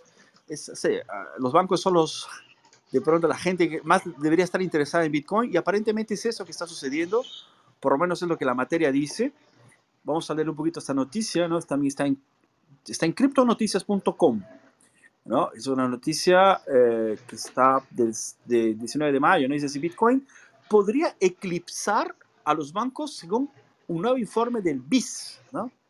Eh, BIS, ¿no? Entonces, el, el, creciente interés que despierta el ecosistema de Bitcoin y demás. Juan, ¿puedes cerrar tu micro un ratito? Perdón, perdón. Dale. El creciente interés que despierta el ecosistema de Bitcoin y demás criptomonedas entre inversionistas y minoristas, y sobre todo entre los, los institucionales, ¿no? podría estar dejando atrás a los bancos, según señalan las estimaciones del Banco de Pagos Internacionales BIS. ¡Wow! O sea, ¿cuánto estamos 2022? Y están diciendo esto ahora. Bueno, eh, en un informe publicado el 18 de mayo, titulado La banca a la sombra de Bitcoin, Analistas del Departamento de Economía Monetaria del BIS habían, eh, perdón, hablan desde el impacto que es la, perdón, sobre el impacto que la exponencial expansión de la industria ligada a Bitcoin ha tenido en el sector financiero, particularmente en los bancos. ¿no? Encontramos que las ofertas de servicios relacionados con criptomonedas por parte de los principales bancos del mundo permanecen en niveles muy modestos, indica el estudio. De acuerdo con los datos que ofrece el Comité de Suspensión Bancaria de, eh, Basilea, BCSBS, organización mundial que reúne a las autoridades de supervisión bancaria para finales de 2020, los servicios ligados a Bitcoin ofrecidos por los bancos llegaron a apenas 118, mil, 118 eh, millones.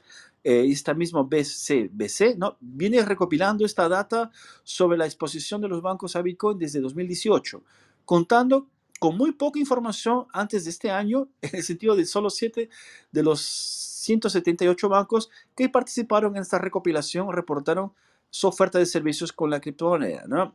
Las, eh, en todas las regiones de los bancos informaron exposiciones criptográficas, tenían su sede en Canadá, Francia, Corea del Sur, Reino Unido, Estados Unidos. Su exposición a las criptomonedas ascendió en promedio de menos del 0,02% del total de activos ponderados de, por riesgo de los bancos, aproximadamente 0,05%. La data del BSBC BCBS incluye un mapa mundi con el cual se necesita la ubicación geográfica de los bancos que han incluido servicios de Bitcoin en sus plataformas. La mayoría se encuentran en Norteamérica, Europa Central y Corea del Sur, ¿no? Y aquí tenemos el mapa también. Bueno, y por ahí va la cosa, la reclamación continúa del Banco, del banco Europeo, también bancos alemanes. Eh, los, los exchanges deberían competir con los bancos en igualdad de, regulación. Eh, ya empezó la lucha, ¿no? ¿Quién gana? ¿Los bancos o las exchanges? Tarán, que empiece, que empiece la lucha, ¿no? ¿Cómo será el final de todo esto? Bueno, tanto los bancos como las exchanges, eh, bueno, vamos a, ser, vamos a ser justos con la, los bancos. Los bancos eran necesarios en un momento de la historia del ser humano. ¿no? Los bancos fueron muy importantes. Muchas gracias, banqueros, por su, su, su, apoyo, por ayudarnos a, a, financiar cosas. ¿no? Eh, solo que hoy día, como las cosas van, van yendo, ¿no? Después que Bitcoin apareció en la sociedad, ya vemos que estos bancos no tienen más sentido, o sea, por lo menos no como eran antes, ¿no? O se modernizan, o como lo ha dicho aquí en el informe, buscan de alguna forma, ¿no? Algunos bancos ya atender a esta demanda de Bitcoin, o simplemente van a hacer cosas del pasado, ¿no? Como todas las tecnologías que siempre hablamos aquí, ¿no? Eh, Antonio a veces nos cuenta la historia de Kodak, las cámaras de fotos, o la gente que prendía eh, las luminarias en la calle cuando no había electricidad, etcétera. Son, las tecnologías siempre van evoluyendo y evolucionando y, bueno, lo que pasa es que los bancos son cosas del pasado. Esa es la, realidad, ¿no? Ahora, las exchanges son cosas del futuro, bueno, yo no sé, o sea, las exchanges, el problema de las exchanges es que es como un banco 2.0 con cosas muy malas que los bancos tienen, ¿no? Eh, si hablamos de Bitcoin como un peer-to-peer, para una forma de, de, las personas eh, transmitir Bitcoin unas a las otras por, por, por servicios, productos, la exchange termina haciendo como que una, una forma de, conseguir eh, transportar el fiat para Bitcoin o otra criptomoneda, en este caso, bueno, cualquier una. Y de ahí, eh, ¿sabes? Yo no sé hasta qué punto la exchange tenga tanto futuro así, ¿no? Lo ideal es que estas exchanges eh, pasen para ser las peer-to-peer o las aquellas que son, eh, que facilitan el peer-to-peer como Bisky, como Paxful, que son herramientas donde las personas entran, colocan alguna cosa de valor, como por ejemplo dólares, euros, moneda nacional, que fuera fiat y buscan Bitcoin o alguna otra cosa, ¿no? Yo he visto hasta gente que intercambia estas tarjetas de, compras de las tiendas, ¿no? Como por ejemplo Amazon o Carrefour o otras cosas del tipo. Entonces, eh, estos, estos bienes son transferidos y son simplemente arbitrados por estas empresas que son descentralizadas, ¿no? En fin, eso tal vez sería el, el, futuro del, del, del, exchange, ¿no? Uh, el exchange como la, yo la veo, por, ya la veo muy, muy mal así tan cuanto un banco, francamente. Entonces, eh, ¿por qué? Porque cuando tú entras a un exchange, ¿no? Tú vas a encontrar, de la misma forma que está Bitcoin, otras shitcoins, ¿no? Y esto, este tipo, esta falta de respeto hace que eh, esto eh, sea un depredatorio para el sistema Bitcoin, ¿no? Parece que son la misma cosa, pero no son, ¿no? Entonces, está, y es porque lo hacen, lo hacen porque, ¿sabes? Es, como, por ejemplo, cuando vas a, un hospital de pronto y encuentras monte de, entras por un, pasadizo lleno de, de, farmacias que te venden todo tipo de remedios, menos el remedio que tú realmente necesitas, que es ir al hospital, al fondo, ¿no? En fin, es, la idea es esta, ¿no? O eh, no es justo colocar esto, a menos que sea una exchange exclusivamente de Bitcoin, que existen aquí en Brasil, por lo menos tenemos algunas, yo creo que el resto, para mí, son desnecesarias, ¿no? No sé qué piensas, Chico. Eh, de la misma forma que vos decís que bancos ya fueron necesarios para la sociedad en un pasado, yo creo que las exchanges van por el mismo camino eh, y por el mismo motivo. Eh, a ver, no culpo una exchange de, listar un montón, un montón de shitcoins porque la exchange no deja de ser una empresa y la empresa necesita el lucro. Entonces la empresa va a correr atrás del lucro. Si hay demanda de personas queriendo comprar un montón de, de shitcoins, eh, ellos la van a ofrecer porque tienen que suplir esa demanda de la sociedad y me parece bello y moral. Eh, ahora, de la misma forma que, que vos decís que los bancos ya fueron necesarios, yo creo que los exchange van por el mismo camino eh, por el sentido de que a la hora de que los gobiernos empiecen a ir más fuerte contra Bitcoin, que lo, lo, estamos viendo día a día, eh, ese, ese, intento de controlar Bitcoin y controlar y descubrir a las personas que utilizan la, la, criptomoneda y que están ocultando su dinero del Estado, ¿no es cierto? Eh, el movimiento natural de las personas que, empiecen a, a, darle más importancia a su privacidad, que es algo que está eh, hoy en día que está muy, eh, muy subestimada, las personas no le están dando la importancia que, que necesitan, que merece nuestra privacidad en tiempos, en los tiempos que estamos hoy, que, que todo está online, todo, todo, todos nuestros datos están online, es muy fácil descubrir cualquier cosa de cualquier persona, que es algo que antes era impensado, ¿no? Pero en fin, eh, cuando los gobiernos empiezan a entrar mucho más fuerte, a, empezar a perseguir a personas que, que, tienen dinero, que pasaron por un exchange, que las exchanges son, son, son el, el eslabón más, más frágil de, de, la cadena, ¿no es cierto? Porque es muy fácil para un gobierno llegar a un exchange y decir, bueno, a ver, mostrame quiénes son tus clientes, eh, quién te depositó plata, a quién lo mostraste, a qué cartera fue esa, es, eh, la plata que compró ese cliente en Bitcoin, a qué cartera fue, entonces esa cartera es de este cliente. Eh, entonces, a cuando las personas empiecen a, a, darle la importancia que la privacidad se merece, el movimiento natural va, va, a ser a o a buscar exchanges descentralizados, que yo creo que, que, que es una excelente solución, o directamente al comercio P2P, ¿sí? Entonces me parece que va a ser un movimiento natural. Eh, yo creo que las exchanges, de la misma forma que los bancos fueron necesarios en un momento, las exchanges también fueron necesarias en un momento, sobre todo al, inicio, cuando era, era una cosa comprar Bitcoin. Hoy en día es muy fácil, porque está, ya está en el mainstream eh, de las personas. Quien quiere comprar Bitcoin es muy fácil descubrirlo. Pero en 2012, 2013, 2014 eh, era una odisea eh, conseguir comprar un Bitcoin. Eh, era muy difícil. Y las exchanges supieron tomar esa necesidad del mercado y, ofrecer un, un servicio, que era la compra y venta de Bitcoin de forma más fácil. Eh, yo creo que es un movimiento natural. Próximamente, eh, cuando las personas entiendan el, el- el problema que eso va a ser, van a migrar al comercio P2P y las exchanges de a poco van a empezar a, no voy a decir a desaparecer, pero van a tener un mercado muy, muy reducido, sin ninguna duda. Muy bien, Juan. Bueno, perfecto.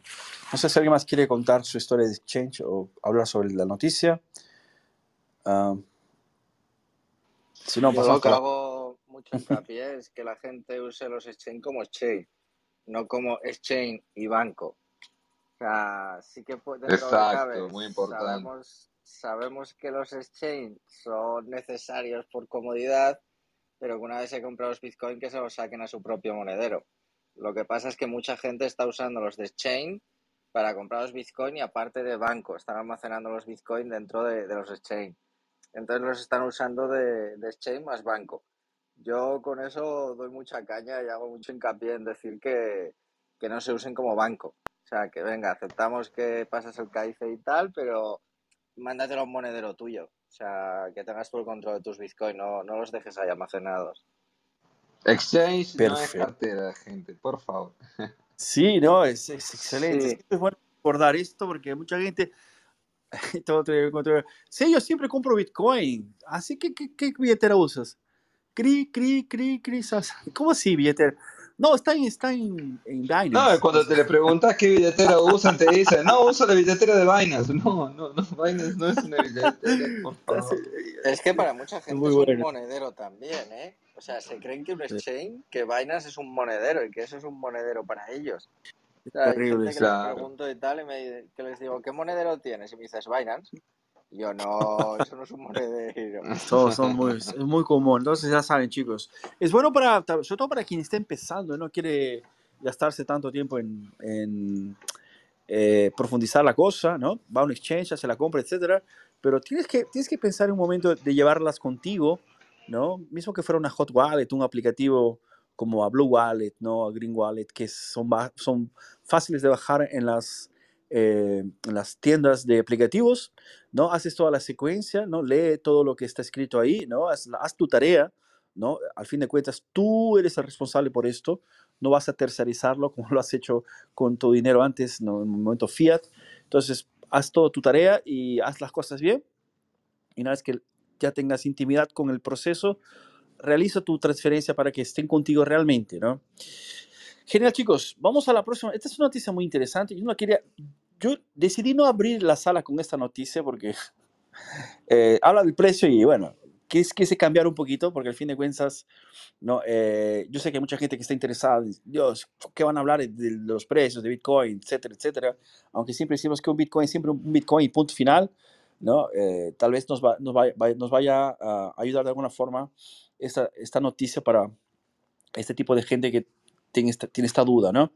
Y vamos, es decir, está en Cointelegraph, ¿ah? es ah, noticia de hace dos, 22 horas. Es, los inversores contrarios a Bitcoin identifican zonas de compra incluso cuando el miedo extremo se apodera del mercado. ¿Será que estamos viviendo un momento de miedo extremo? Bueno, es una popular métrica de precios de Bitcoin apunta al miedo extremo en el mercado, pero los inversores contrarios dicen que múltiples métricas on-chain sugieren que Bitcoin está en un territorio de compra. ¡Wow! El soporte de Bitcoin eh, en un nivel de 30 mil dólares ha demostrado ser bastante resistente en medio de la agitación de las últimas dos semanas, con muchos tokens en el top 100 hasta muestran signos de consolación después de que los precios rebotaron desde sus mínimos recientes, ¿no? Y aquí tenemos el reloj del Fear and Green X Index, ¿no? Está ahí para quien tenga el link, está en, eh, fácil de ver. Dice así, durante la alta volatilidad y las ventas masivas, es difícil adoptar la visión contraria a los traders eh, que podría considerar alejarse un poco de todo el ruido y el flujo de noticias negativas para eh, concentrarse en sus convicciones fundamentales y la razón por la cual originalmente invirtieron en Bitcoin. ¿no? Varios puntos de datos sugieren que Bitcoin podría estar llegando a un fondo que se espera que sea seguido por un largo periodo de consolidación. Echemos un vistazo a lo que dicen los expertos. Es posible que Bitcoin ya haya alcanzado su punto de dolor máximo. ¿Será? El aumento de las pérdidas realizadas por los titulares de Bitcoin fue eh, abordado por el RUT, un analista pseudónimo que tuitó el siguiente gráfico y dijo que las pérdidas realizadas están alcanzando los máximos del mercado bajista. Eh, si bien los mercados bajistas anteriores han visto un mayor nivel de pérdidas realizadas que el actual, también sugiere que el dolor podría comenzar pronto a disminuir, lo que permitiría que Bitcoin comenzara un lento camino hacia la recuperación. Los analistas también han señalado que el RSI de Bitcoin está en eh, entrando ahora en un periodo que históricamente ha predecido a los retornos de la inversión a largo plazo. ¿no? También tenemos un cuadro aquí que nos explica esto. Los retrocesos anteriores de, esta, de la zona incluyeron desde el 2015 a diciembre de 2018 y marzo de 2020 todos los fondos del mercado bajista. Las manos fuertes se mantienen firmes. Es algo interesante de las manos fuertes. O sea, que si tú no vendes Bitcoin, tú no perdiste el, dinero, ¿no? O sea, es importante esto. Bueno, la evidencia adicional on-chain de que Bitcoin podría ver pronto una reactivación fue eh, proporcionada por Jorin Timmer, director global de Macro Infidelity, según el Bitcoin Dominancy Flow, la métrica eh, que muestra el flujo de latencia de Bitcoin, que a grandes rasgos es una medida de las manos fuertes frente a los débiles, ¿no? Entonces, las sardinas que no, no entienden el concepto de Bitcoin venden y las ballenas siempre están comprando, ¿no? Y obviamente cuando el precio está un poco bajo, como ha estado recientemente, compran más, obvio. ¿no? Eh, bueno, el Dominancy Flow ajustado en la entidad que Glassnode está ahora en el nivel más bajo desde los mínimos de 2014 y 2018. Todos hablan de las predicciones del precio de Bitcoin, pero tres ya se centran en el próximo ciclo de halving. Y esa es una noticia que también estaba más adelante, pero bueno. Eh, chicos, yo no voy a cansarlos con los gráficos sobre las predicciones, porque si bien es cierto hablar de predicciones en Bitcoin, eh, es, es, complicado, ¿no? ¿no? No, Yo diría que es fácil ni siquiera, ¿no? Eh, lo que sí se puede ver es que, bueno, hay mucha gente que piensa que tal vez este ciclo de baja haya terminado, tal vez dure un poco más, pero bueno, en fin, para quien quiera eh, leer, a profundizarse más sobre el tema, esta noticia está ahí en, en Cointelegraph ¿no? del día de hoy día, hace 22 horas, que se llama, el título es los, inversores contrarios a Bitcoin identifican zonas de compra incluso cuando el miedo eh, está cuando el miedo eh, extremo se pueda del mercado. Es un título un poco grande, pero es fácil de encontrar. En fin, chicos, ¿tienen miedo? ¿Sienten miedo de Bitcoin? Bitcoin ha muerto. Una vez más murió, ¿no? Siempre muere Bitcoin. Hay, hay, un, hay un gráfico que, hay una página de internet que, que numeró todas las veces que Bitcoin murió en, en, la historia. Es muy gracioso. Creo que este año ya van 30, unas 30 veces ya. Eh, pero, ver, lo, decimos siempre acá, ¿no? El precio es, es subjetivo porque yo creo que en esta caída de precio en especial se juntaron muchas cosas, se juntó todo ese problema que hubo con, con esa stablecoin Luna que, que, se fundió, no se sabe si tuvo un golpe o qué, pero bueno, ese tipo de cosas afectan al mercado como un todo, ¿no? Porque Estamos en 30 mil dólares. El año pasado, cuando Bitcoin llegó a 30 mil dólares, era toda una fiesta. Y hoy en día, porque cayó de nuevo a 30 mil dólares, parece que el mundo se acaba. Eh, el precio, como decimos siempre, es subjetivo. Para nosotros acá un Bitcoin vale un Bitcoin y sin importar eh, la paridad que tenga con cualquier otra shitcoin estatal eh, cualquiera, ¿no es cierto? entonces, yo creo que si le preguntas a una persona que compró Bitcoin a 100 dólares a 400 dólares, si Bitcoin está barato o caro, te va a decir que para él está maravilloso a 30 mil dólares y no, le va a importar. Ahora, para la persona que entró cuando estaba a 70 mil dólares, sí, la verdad que lo, va a sufrir un poco más. Pero bueno, de la misma forma que estaba mal el, el que compró Bitcoin a 20 mil dólares en 2017 y un año después había perdido casi 85% de su, de su capital. Y bueno, si lo supo esperar, eh, cuatro años más tarde ganó casi 300% de, de, lucro en cinco años y 300% en cinco años no es, no es para negarlo, ¿no es cierto? Es un excelente rendimiento, no, no existe un, activo financiero que, que, haya dado ese retorno eh, en tan poco tiempo, ¿no es cierto? Puede haber uno otro caso, pero eh, no, es algo es algo normal, ¿entienden? Entonces, como decimos siempre, precio es subjetivo. eh, mi consejo es que aprovechen esas, estas quedas para, para, para acumular, para aprovechar la oferta, acumulen un poquito más de satoshis, porque hay que, cuando les agarre este tipo de miedo, lo único que hay que hacer es alejarse un poquito del gráfico, ¿no? Si estamos en un, gráfico diario, pongan el gráfico mensual y se van a dar cuenta que la tendencia de Bitcoin es siempre eh, de subida y eso es a causa ni más ni menos que de sus fundamentos. O sea, los fundamentos de Bitcoin están intactos. Eh, pase lo que pase con el precio, eh, a cada 10 minutos se genera un nuevo bloque en la blockchain y todo funciona perfectamente desde 2008 hasta el día de hoy, sin ninguna interrupción. Y eso es lo importante de Bitcoin. Y que su, su, producción todavía es deflacionaria y lo va a seguir siendo hasta que se minere el último bloque de Bitcoin allá por el año 2200. Entonces no, no hay que, no hay que preocuparse con el precio. Eh, si quieren entrar un poquito más en gráfico, eh, como le digo, esto es solamente, para mí este tipo de caídas generan food para darle material a los youtubers eh, de moda que, que no paran, no paran de hablar si Bitcoin sube, si Bitcoin cae, nadie sabe qué va a ser Bitcoin porque Bitcoin es la mejor representación del libre mercado que tenemos hoy, hoy en día. Entonces, y si mirás el gráfico hace un año que Bitcoin está lateralizando entre los 30 y los 40 mil dólares, entonces para mí nada cambió. Eh, me imagino que Fernando está de acuerdo conmigo. Eh, no cambia nada, gente. Entonces pueden estar tranquilos que Bitcoin sigue funcionando igual que el primer día. Sí, sabes que yo, yo pienso, yo veo cuando veo estos gráficos de, de, de- cuando se trata de Bitcoin, ¿ok?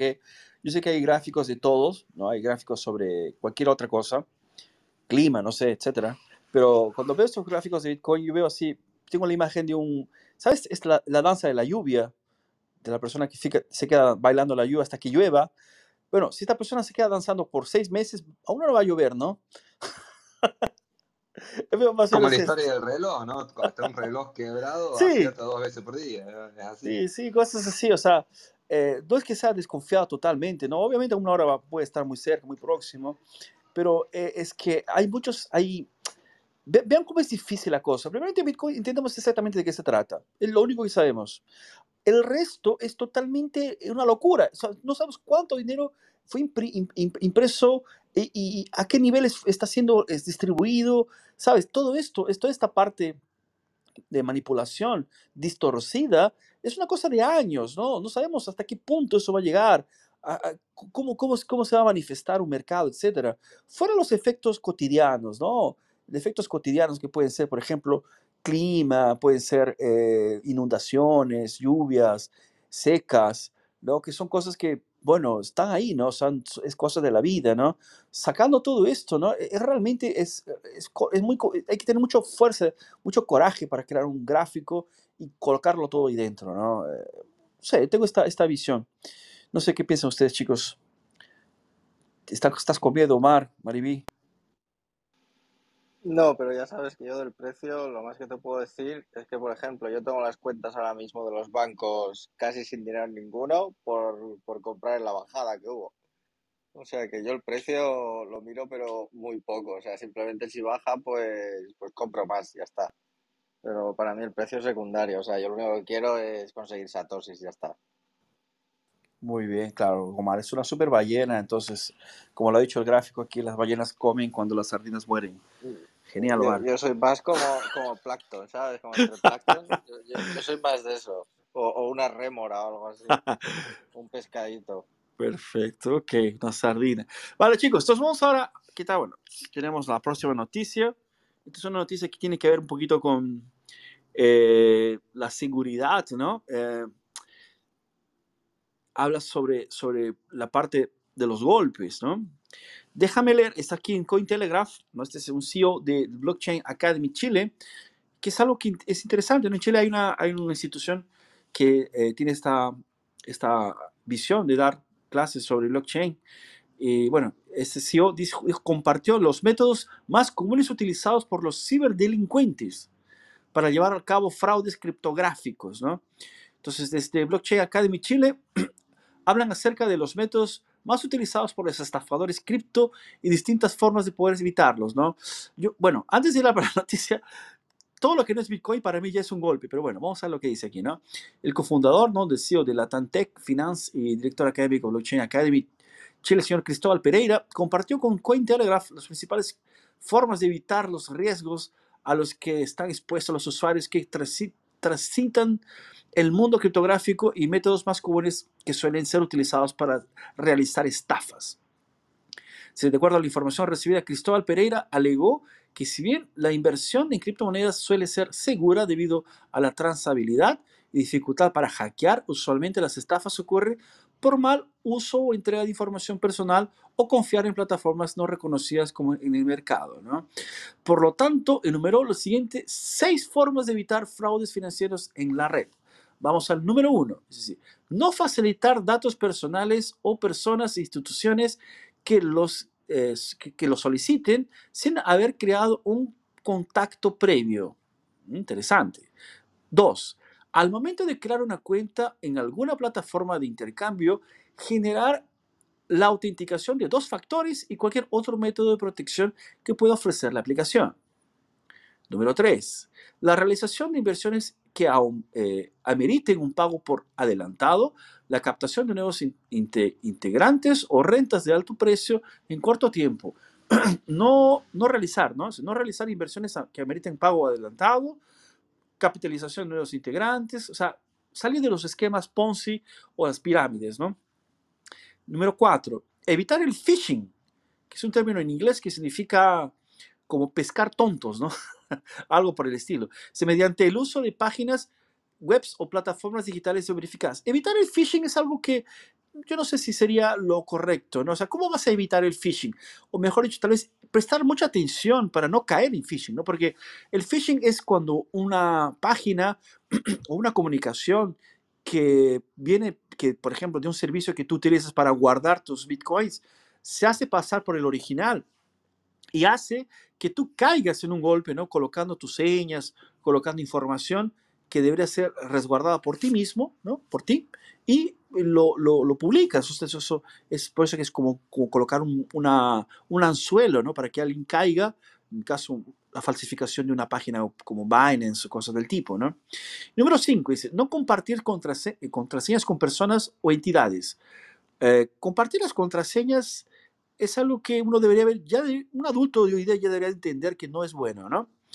Número 6, administrar las criptomonedas desde una wallet propia, que es lo que nos había contado nuestro amigo eh, Omar, ¿no? Esto de, no dejarlas en las exchange, ¿no? O sea, si no es, si es, mismo que tú tengas tu seña, tú tengas tu usuario para entrar, en teoría lo que sería tu perfil de esta exchange, ese dinero no está contigo, ¿ok? Entonces, despierta, eso nunca o sea, si, el momento que, es hackeado este exchange, el momento que este exchange necesite hacer algún tipo de maniobra, él va a bloquear tu acceso. O sea, no vas a ser el primero que va a pasar por esto, ya sucedió. Entonces, presta atención. ¿Ok? Ah, bueno, aquí hay más una información, dice métodos comunes de estafas. Solamente voy a leer los títulos. Estafa piramidal, ¿no? Esquemas de pirámides. Estaf, esquemas Ponzi, ¿no?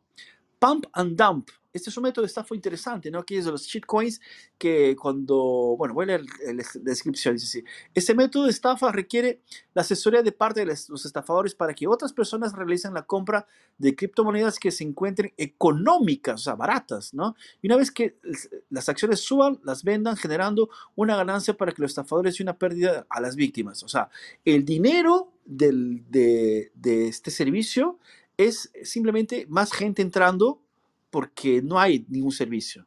¿okay? Ese es el pump and, pump and dumping. ¿eh? Número 4, rack pool. Es, en este caso, un grupo de desarrolladores crea una imagen o un proyecto relacionado a las criptomonedas que repetidamente pierde su liquidez y comúnmente esta liquidez se encuentra posteriormente en el poder de los desarrolladores.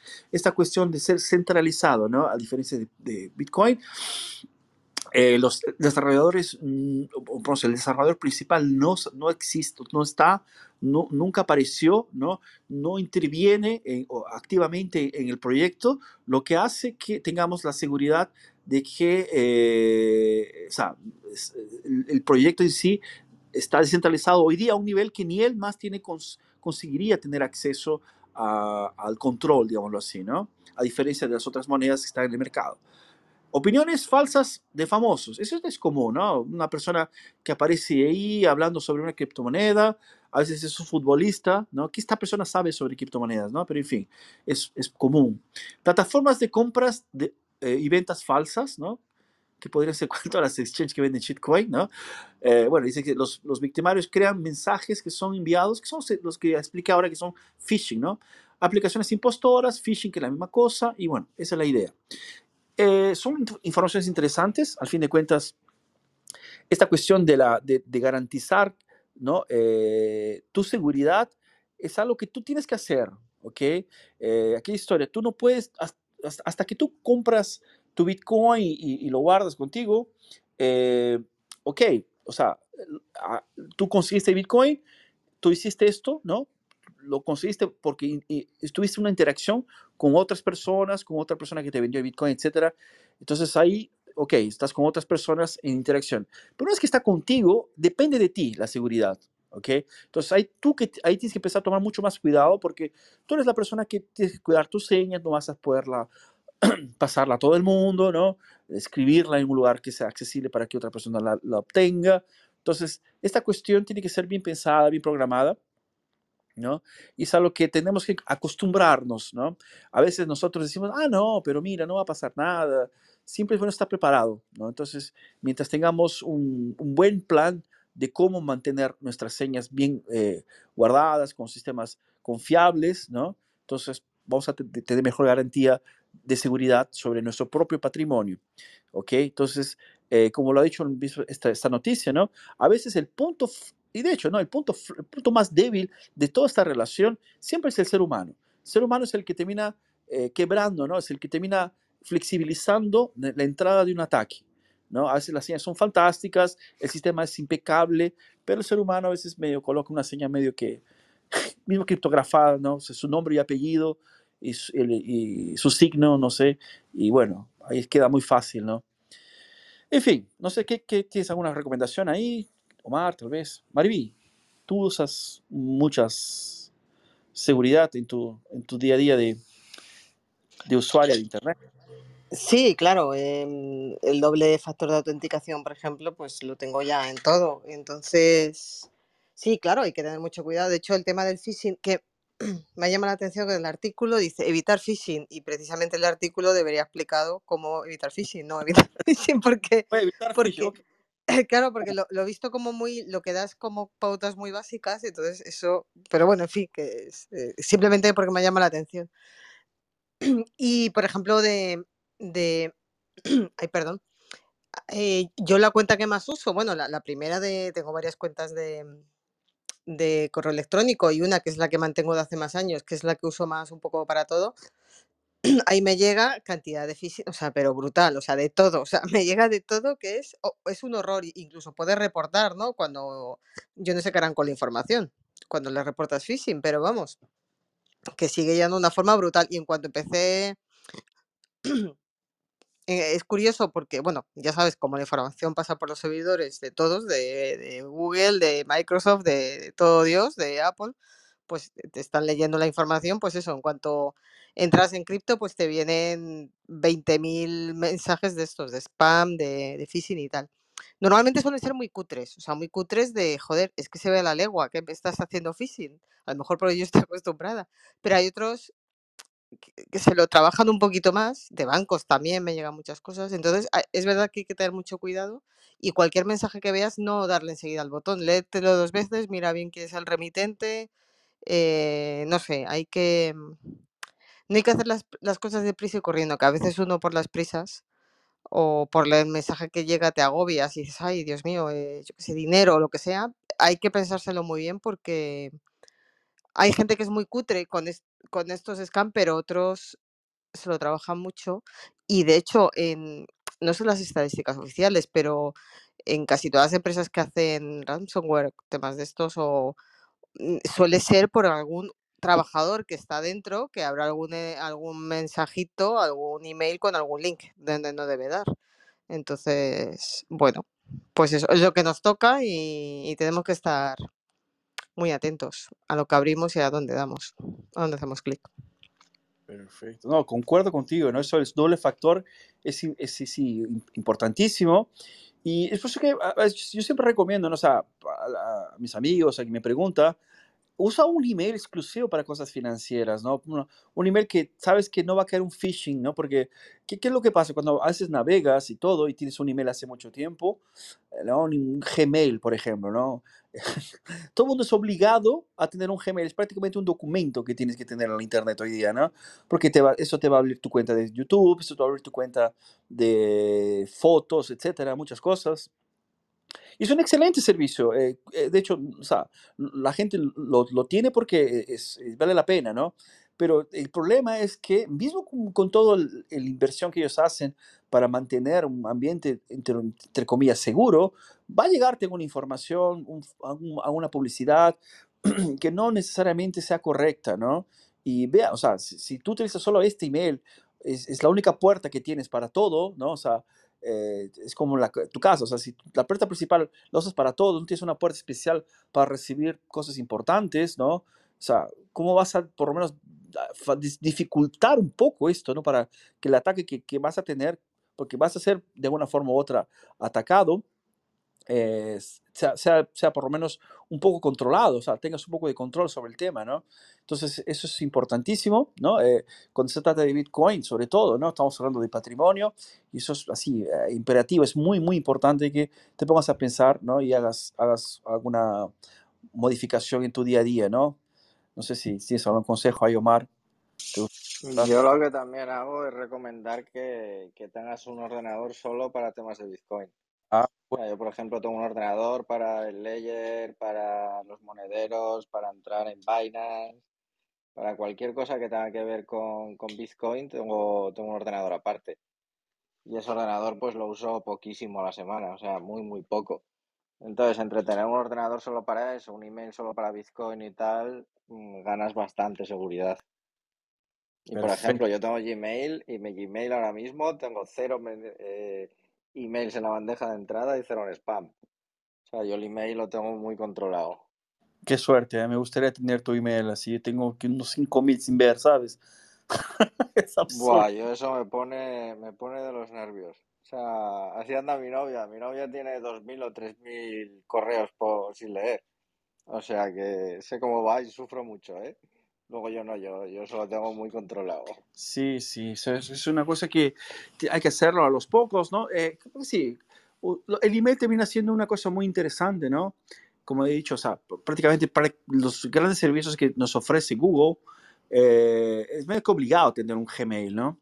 Entonces, yo tengo otros emails para, de, otras, de otros servidores, ¿no? Que utilizo para, que son criptografados, son, que yo pago justamente para tener la seguridad y el control no adecuado. Y eso es algo que tienes que, tienes que gastar. O sea, eh, o sea si, si, dejaste de pagar eh, lo que pagabas al banco para que guardes tu dinero, entonces hay que gastar un poquito para que tengas control sobre pues, un producto de calidad. ¿no? Eso, queriéndolo o no, hace parte de, de nuestra vida. Perfecto, chicos. Bueno, yo sé que nuestro amigo Juan está en modo radio hoy día, me mandó, ahora me mandó un mensaje. Eh, creo que llegó, llegó gente a su casa, entonces voy a darle un tiempito aquí y después continuamos con, con sus comentarios. Eh, yo tengo aquí otra noticia, entonces déjame ver si consigo. Ah, sí. Bueno, eh, es una pena que él, no pueda comentar porque esta es una noticia que le hubiera gustado mucho, que habla sobre Lightning Network. ¿eh? Lightning Network viene creciendo y estaba viendo inclusive otro no sé si fue, es verdad, hasta qué punto es verdad, hay un meme donde estaba contando la cantidad de transferencias a Lightning Network y la velocidad y las de Visa, ¿no? Y aparentemente era el doble, es una cosa muy rápida de cómo, cómo pasan las, las cosas en Lightning Network. Eh, para los que no saben, Lightning Network es la segunda capa eh, de Bitcoin que es utilizada para hacer los pagos, pagos, micropagos, digámoslo así, ¿no? Pagos del día a día, ¿no?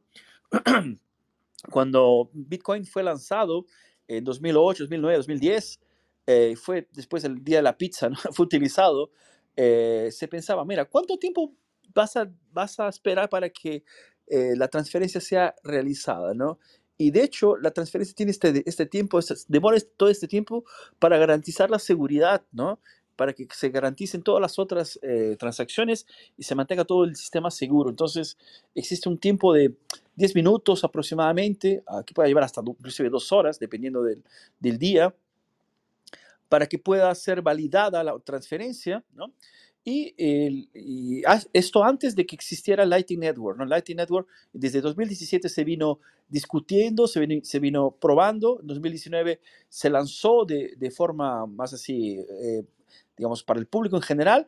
Y ya estamos utilizándolo en 2022 de forma así diaria, ¿no? Y, y esta noticia tiene, un poquito que ver con el tema. Está también está en Cointelegraph y habla sobre los almuerzos con Lightning Network, una historia de pagos sin contacto con Bitcoin.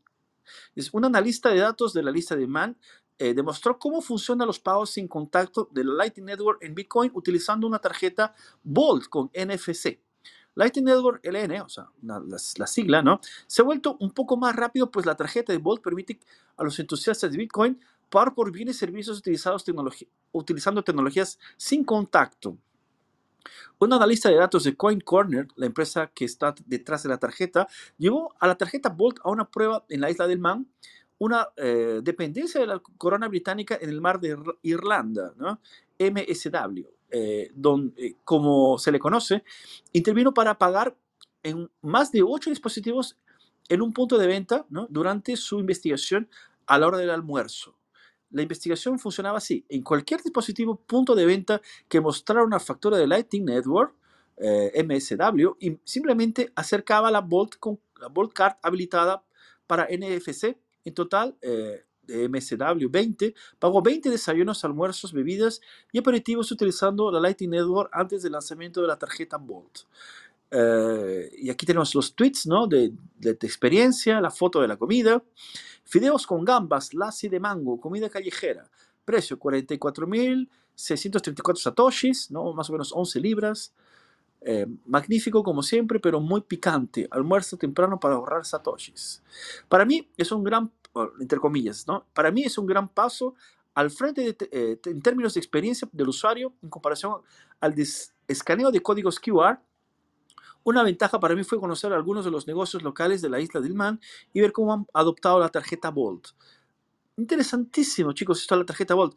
Eh, bueno, continuamos un poquito con la noticia. ¿no? Uh, para Danny Scott, CEO de la Coin Corner, esto no es tan eficiente y fácil de usar como necesitamos que sea para el público masivo. El pago con códigos QR es largo e incómodo. Todavía implica desbloquear un teléfono, abrir una aplicación, escanear el código QR y luego hacer la transacción es un paso atrás de lo que eh, se eh, respecta a la experiencia del usuario en comparación a lo que estamos acostumbrados hoy en día para los pagos en persona. Al más puro estilo Bitcoiner, la tarjeta Bolt es interoperable con los protocolos de la industria, incluyendo Lightning. L. NUR L. Scott eh, resalta que explorarán otros conceptos en torno a cómo hacer que las tarjetas Bolt y la experiencia del usuario para todos los casos de uso de Lightning Network sean mejores, ¿no? Bueno, y por ahora la historia, eh, interesantísimo cómo ha evoluido la, este caso la tarjeta. Es una tarjeta de una empresa, obviamente, pero es una forma a más que tiene la gente que utiliza Lightning Network, además de las billeteras que pueden ser simplemente transferidas con QR, que es algo que ya todo el mundo que, que tiene una Blue Wallet, por ejemplo, ya conoce, ¿no? Eh, el QR es una tecnología relativamente nueva. Se empezó a usar para pagamentos hace poco tiempo también, así. Yo estoy hablando comparado con, con, el resto de cosas. Si hay alguien aquí en nuestra sala que tiene 20 años o 15 años, va a decir que está hablando de este tipo, ¿no? Sí, es algo muy viejo. Pero comparado con el resto de otras cosas, el QR es relativamente nuevo, ¿no? Y, y los pagamentos por QR también son relativamente nuevos. Entonces, eh, esta tarjeta Volt es una tarjeta de aproximación, ¿no? Que es muy parecida a las tarjetas de crédito, como las que Visa o Mastercard o American Express usan, ¿no? Que se aproxima a una, a máquina y esta máquina hace la lectura y se aprueba el, el pagamento, el pago, ¿no? Entonces es una forma interesante. Eh, yo creo que esto es un mercado que va a crecer muchísimo, ¿no? Eh, tiene mucha relación tal vez con la historia de lo que vemos, la noticia de que el sector de criptomonedas, ¿no? de criptoeconomía, mm, estaba, estaba contratando, tan, o por lo menos no estaba tan afectada por la crisis. Y de hecho se trata justamente de esto, ¿no? Porque eh, la modernidad va a llegar a los pagamentos, ¿no? O sea, ese es, el, ese es, el, problema de la tecnología. O sea, la tecnología no pide permiso, ¿no? La, la tecnología está, está para ser utilizada. O sea, nadie, nadie así, eh, tú puedes darte el lujo de no tener internet, ¿no? Tú escoges por no tener, pero el mundo continúa usándolo. O sea, la gente lo va a utilizar. Quien lo necesita lo va a usar. Entonces, mientras más opciones existan sobre Lightning Network, sobre todo, la gente va a agradecérselo, ¿no? A mí me gustaría que esta tecnología también fuera implantada en Brasil para poder hacerlo sin necesidad de abrir una mi billetera de, de, de, de, Blue Wallet o la Satoshi que utilizo para hacer los pagamentos de Lightning, ¿no?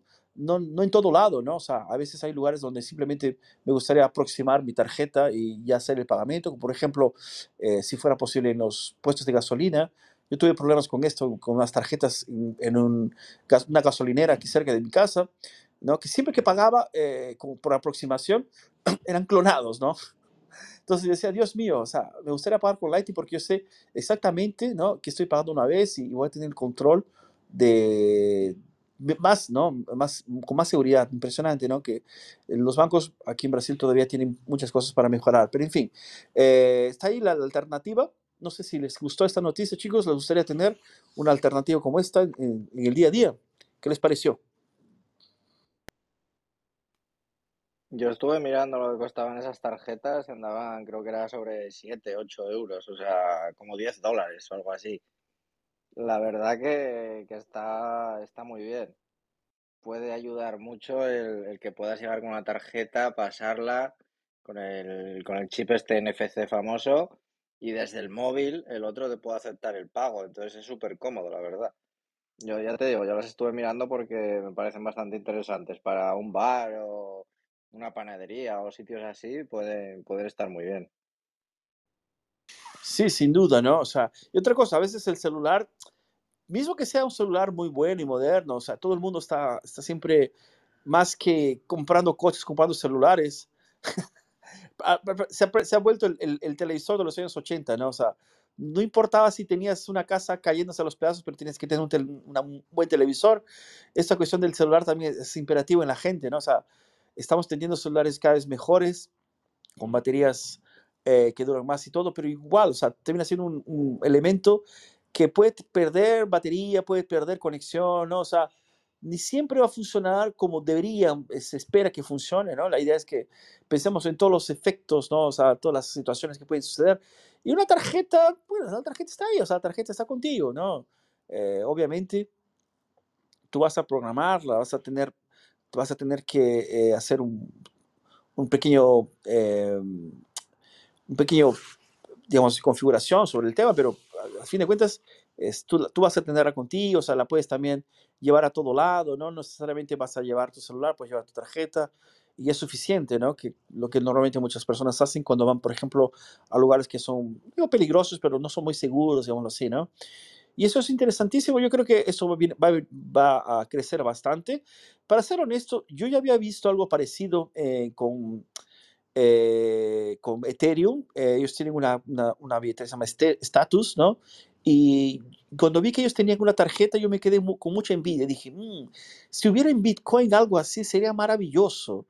¿no? Porque Ethereum es un shitcoin, entonces, digo, ahí no, Pero me pareció fantástico el, momento de que ellos llegaron a esta, esta facilidad, ¿no? De, de hacer este, el pagamento con, con, con esta, esta tarjeta o la transferencia en todo caso, ¿no?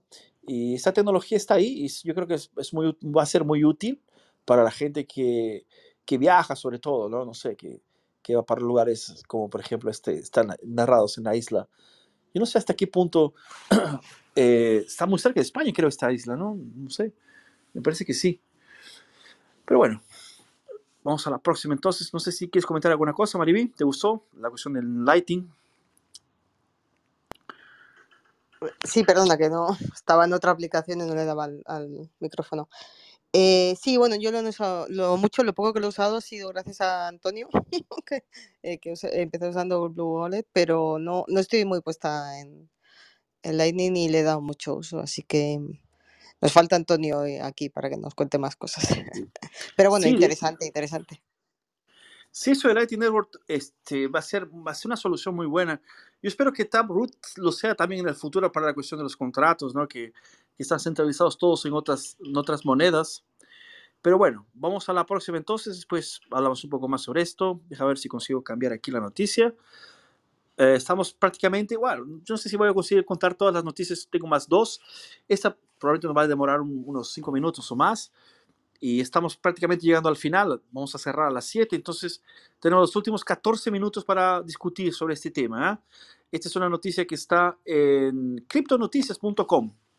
Es una noticia del día 25 de abril, un poco atrás. Eh, un cajero de Bitcoin es instalado en el Senado de México. ¿Algún mexicano, por favor, siéntase eh, totalmente confortable de subir a, dar su opinión, ¿ok? Decir, un cajero automático de Bitcoin ahora está instalado en el Senado de México, según informó hoy la senadora Indira Kempis, una de las principales promotoras de la criptomoneda pionera en el país norteamericano. Pusimos el primer cajero de Bitcoin en la sede del Senado mexicano, es con fines educativos. ¿Será? Hacia la inclusión y la educación financiera del futuro, publicó Kempis a través de su cuenta de Twitter. Kempis comentó en exclusiva para Noticias que por primera vez el Senado de México tiene un cajero de Bitcoin, algo que considera le da legitimidad a la agenda que viene impulsando a favor de la regulación de la criptomoneda. Si hemos hecho una apuesta grande por la educación financiera, pues estamos muy contentos de poder presentar esta alternativa y poder explicar ante la curiosidad de las personas que además muestran mucho interés, porque hay personas en México que este momento ni siquiera saben lo que es Bitcoin, ¿no? Probablemente los senadores también lo saben, ¿no? Bueno, la, la iniciativa es aplaudida en redes sociales por el ecosistema de las criptomonedas, incluso algunos senadores señalan que ya es posible comprar y vender Bitcoin desde un cajero automático. ¿no? Instalado el Senado, los legisladores se han manifestado de acuerdo con que es un buen momento para la modernización económica del futuro. ¿no? Aquí tenemos el tweet, tenemos la foto, Indira y el cajero.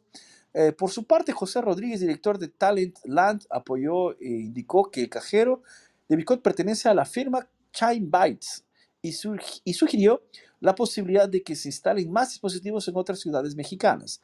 Monterrey y Guadalajara es donde hay, eh, donde mayor interés hemos notado, dijo el señor Rodríguez. Chime Bytes dijo que trabajó en conjunto con el operador de los cajeros de Bitcoin, Axol, Axolot, Axolotl, que con sede en México, para instalar un nuevo dispositivo en la capital del país, específicamente en el Senado. ¿no? Bueno, y por ahí va la cosa, ya acaba un poquito la noticia. La idea básica es prácticamente esto. Es interesante, ¿no? O sea, de todos los lugares en el mundo, en todos los lugares este, tenemos un lugar que es en el Senado mexicano, ¿no? Eh, esta cuestión de la, de la educación de los senadores, ¿será que realmente ellos van a aprender a usar Bitcoin? Yo no sé, este, es una cosa que me causó mucha curiosidad, primeramente porque eh, como, como lo habíamos explicado, o por lo menos se, fue, fue discutido al inicio de la sala, ¿no? Cuando hablamos esta, esta otra noticia de los, los, los eh, directores de los bancos centrales yendo a Salvador a hacer esta visita y estos políticos, entre comillas, este, enterándose sobre Bitcoin y emprendiendo sobre Bitcoin. Y creo que fue nuestro amigo Juan que comentó que es inevitable, va a ser, es inevitable, Bitcoin es inevitable y por consecuencia en algún momento ellos van a tener que hacer este, este reconocimiento, ¿no? Van a, van a eh, entrar en esta, eh, ese movimiento, digámoslo así, ¿no? Pero bueno, en fin, el Senado, o sea, es un poco, me pareció muy, muy interesante, de hecho, eh, me gustaría conversar con algún mexicano, tal vez está aquí, nos, que nos ayude a entender un poco mejor. yo no conocía esta, este perfil de esta señora que es una impulsadora de Bitcoin, ¿no? Eh, y me pareció muy, muy buena la idea de colocar un cajero de Bitcoin en el Senado. Si fuera en otro país, eh, yo no sé México, pero imagino en cualquier otro país con más tasas de, de corrupción altas, yo creo que facilitaría mucho la corrupción dentro. No sé, se me vienen muchas ideas a la cabeza. No sé qué ustedes piensan, chicos. ¿Qué les pareció? Omar, no sé, ¿tienes alguna idea? Mariví. No sé si Juan puede hablar ahora. A día de hoy, por lo menos aquí en España, todos los cajeros están ya regulados y tienen que pasar un KIC, ¿eh? O sea, ya no, no existe eso de poder comprar en un cajero sin KIC. Ah, bueno, eso es un problema, ¿no? Eh, es inevitable. la- Eso del KIC es, es algo que, queriendo o no, eh, es, no sé, tal vez existe una- un, un porcentaje de personas que van a, van a eh, entrar en esto, ¿no? Eh, ahora, vo- vo- voy a querer así, voy a hacer un, voy a viajar un poquito. Si yo hago una compra con KIC en España, eso no me impide de hacer una compra sin KIC en otro lugar, o sea, no porque, no porque la hice una vez, o sea, ya estoy, ¿sabes? O sea, para aprender, bit- aprender sobre Bitcoin es interesante este, este, este tipo de eh, movimientos, ¿no? Tanto la instalación de cajeros, las exchanges haciendo, haciendo propagandas, ¿no? En todo. Eso es interesante, eso es bueno para, para quien no sabe nada, ¿no? Para quien no sabe nada, cualquier cosita ya, ya es importante. Pero obviamente que en el futuro, cuando las personas en- el valor de Bitcoin, vean la capacidad que tiene, yo no sé si, si, si a la gente va a, quedar, va a querer quedarse dentro de una billetera, por ejemplo, que ya dijo, ya, esta billetera es mía, ¿sabes? Eh, porque, pues, o sea, yo no sé, o sea, a mí no me, nada me impediría crear 30 billeteras y una de ellas, o la- una gran parte de ellas, no estar eh, relacionadas directamente a mí por vía exchange o vía de algún tipo de, de cajero, etcétera, ¿no? Pero bueno, eso es una, idea, ¿no? No sé qué piensas. Es difícil saber. Pero en el momento que compras con KIC, eso, ese Bitcoin ya está registrado, por decirlo de alguna manera, ya se puede seguir el rastro. Sí, sí, sin duda. Sí, claro. O sea, por mucho que luego tengas un monedero sin KIC, da igual, o sea, no te lo puedes mandar a ese sin KIC porque van a saber que eso es tuyo, o sea, es como que tuviera KIC si te envías esos Bitcoin ahí. Sí, sí, es verdad. Es verdad. Ahora, exigir que yo les dé mi Bitcoin es otra historia, ¿no? Bueno, no sé, ¿Sabes que igual aquí- acaba- te acaban metiendo en Guantánamo o algo de esto, ¿sabes? Y ahí te lo sacan Sí, fijo. sí, claro. Sí, sí, la, la cosa, no, yo sé que no es fácil, ¿no? Estamos, estamos hablando de cosas que pueden suceder en el futuro y es algo realmente especulativo, totalmente especulativo, entonces es difícil entender esto, pero yo veo eh, una, una, una cuestión importantísima que es el hecho de, de que eh, el Estado solo es fuerte porque se, le, se, se- se- se lo financia, ¿no? Entonces, eh, estas locuras a veces suceden solo porque existe alguien financiando, ¿no? En el momento que no existe tanta, financi- tanta financiación de, de estas locuras que ellos hacen, ¿no? Como por ejemplo secuestrar gente en Guantánamo, cosas del tipo, a veces gente inocente, muchas veces, no sé. eh, esto puede este, de alguna forma parar, ¿no?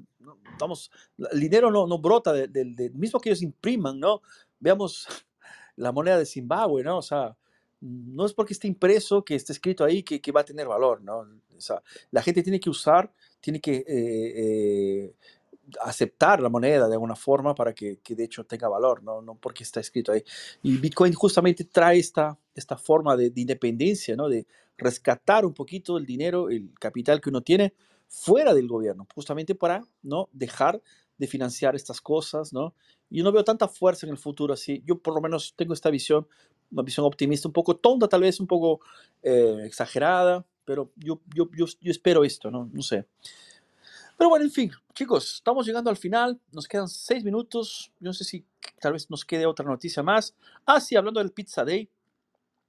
eh, ¿Tú vas a para Argentina ¿qué- cuándo, este, Omar? Eh, ¿En creo que septiembre? en noviembre, noviembre. ¿Noviembre? Creo que en noviembre, sí. Noviembre, dale. ¿Sabes que en Argentina hay un barrio que es muy, muy bueno? Hay, hay muchos, pero hay uno que en Buenos Aires me encanta, que se llama Puerto Madero. No sé si escuchaste hablar. No, la verdad que muy poco. O sea, conozco Ah, va- cuatro sitios vas a- contados. vas a conocer porque seguramente te van a llevar allá. Es un lugar muy bonito. Eh, Puerto Madero es como un pequeño barrio, así, donde hay muchos restaurantes, ¿no? Eh, bueno, esta noticia tiene que ver un poquito con el lugar. Dice así, Puerto Madero abre el primer café cripto ¿no? en Puerto Madero dedicado a Bitcoin. ¿no? Es, es en Argentina, ¿no? Y así, voy a hablar un paréntesis aquí. Argentina, que el presidente ya declaró que va a prohibir Bitcoin, que hay toda una persecución, le retiró la posibilidad de los bancos. de- o sea, una cosa es lo que el político piensa y quiere, otra cosa es lo que la gente necesita y usa, ¿no? Y aquí tenemos una noticia que habla al respecto. Bueno, esa está en Cripto Noticias y dice así, ¿no? El mundo de las criptomonedas está creciendo a pasos agigantados y así lo demuestra el nuevo café que abrió en Puerto Madero, ciudad de Buenos Aires, el viernes 6 de mayo. CryptStation, un lugar eh, de criptonoticias, asistió, asistió para conocer cómo funcionaba desde, desde cerca, ¿no? CryptStation es el primer café de Puerto Madero que permite pagar con Bitcoin y otras criptomonedas Se ubica en uno de los icónicos edificios ladrillos de fuente de dique que pertenece a la Universidad Católica de la Argentina, una entidad en la cual recibió el apoyo de algunos eh, que no, según nos contó el señor Mauro Lieberman, uno de los fundadores, ¿no? Eh, hay una foto aquí muy bonita. Mauro Lieberman nos confesó que en realidad el café es una excusa para crear puentes entre la economía tradicional y el mundo cripto. Eh, podría ser esto como cualquier otro producto o servicio, estima porque cree que la adopción de las criptomonedas se masificará en los negocios y las personas. Como inversor con más de cinco años de experiencia haciendo trading en Bitcoin, decidió capitalizar sus conocimientos en ese proyecto que solo es gastronómico. El café, eh, que no solo es gastronómico, perdón. El café ofrecerá también asesoramiento de inversiones, cursos y eventos sobre el universo de criptomonedas, así como también acceso al metaverso. Bueno, yo creo que esta gente ya está un poquito saliendo del tema de Bitcoin, pero vale la pena, ¿no? Esto además de la, eh, de la posibilidad de pagar con Bitcoin a través de la Lightning Network, una red de la segunda capa de pares, no, que ya hemos hablado bastante en la otra noticia. El cofundador aclaró que los pagos de criptomonedas solo podrán ser desde las wallets personales, es decir, de a través de las que no a través de las exchange. Bueno, eh, otro cajero automático, Bitcoin llega a Argentina, también hay noticia aquí. Y la ciudad de Buenos Aires y las universidades incentivan el uso de las criptomonedas. Son noticias de Buenos Aires, de Argentina. Ah, y es algo que, que, como había dicho, ¿no? Eh, el señor Fernández, presidente de Argentina, eh, estaba negociando con el Banco Mundial al respecto de un nuevo préstamo para su deuda y el Banco Mundial les, les, les exigió ¿no? que colocasen reglamentación contra Bitcoin de forma así eh, tasante, o sea, tenía que existir esto, ¿no? Eh, probablemente esto va a pasar porque es inevitable, ¿no? Cómo están las cosas allá. Y eh, los bancos recientemente estaban ofreciendo la compra de, de, de Bitcoin a través de sus, las cuentas y también fue prohibido. Eh, en fin, hay movimientos muy, muy radicales contra Bitcoin justamente porque la gente está queriendo ampararse, escapar de la inflación que está así absurda en esta región, ¿no? Eh, es, un movimiento natural, ¿no? Antes de Bitcoin la gente lo hacía con el dólar, lo hacía con otras cosas, como el oro, no sé, pero hoy día existe Bitcoin que es una forma un poco más descentralizada, más rápida, ¿no? Eh, lo puedes hacer a cualquier hora del día, no necesitas ir a la calle para comprar, como el caso de los dólares, no, necesitas tener un acceso físico, ¿no? No que no se puedan comprar dólares también por la internet, ¿no? Pero eh, este, también es una buena idea, la gente lo hace, pero también el dólar no, no es aquellas cosas que era antes, entonces seguramente eh, para ellos va a ser más interesante. Y vemos que es un lugar donde justamente la demanda por Bitcoin ya está ahí, ¿no?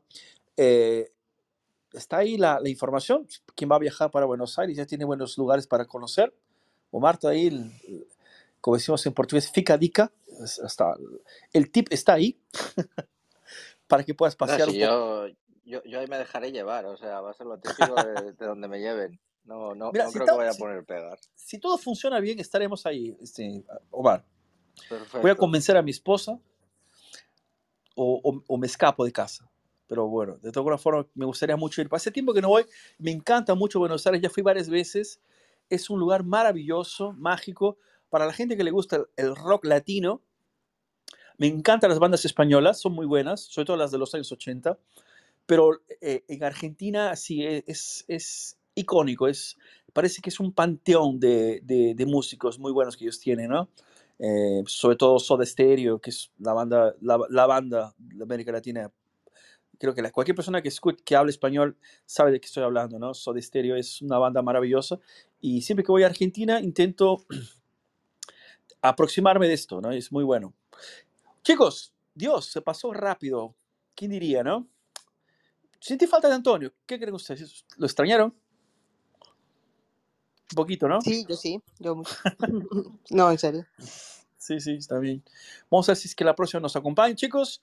Yo tengo que agradecerles del corazón a todos ustedes, sí, a Juan, Maribí, a Omar y a todos los que nos escucharon. ¿no? Whisky está aquí abajo en modo radio. Eh, a René, Entroplancton, que siempre nos acompaña, Carlos, Felipe, y bueno, a toda la gente que nos está escuchando, que nos ha escuchado durante este, este, estas dos horas, ¿no? Y la gente que nos va a escuchar en el futuro. Un fuerte abrazo a todos y les deseo un excelente fin de semana. Aquí estamos viernes. Y ya saben que el viernes es un día maravilloso, ¿no? Porque acaba la semana, empieza la sonrisa a aparecer en el rostro porque mañana no hay que trabajar. Nos quedamos cerca de casa, abrazamos a la familia. Y en fin, muchas gracias a todos, que tengan un excelente fin de viernes y vamos a tomar algo. ¿ah? Chao chicos, muchas gracias. Gracias, buenas noches. Venga, un placer. Chao. Chao chicos, bueno, nos vemos. Chao, chao. Cuídense.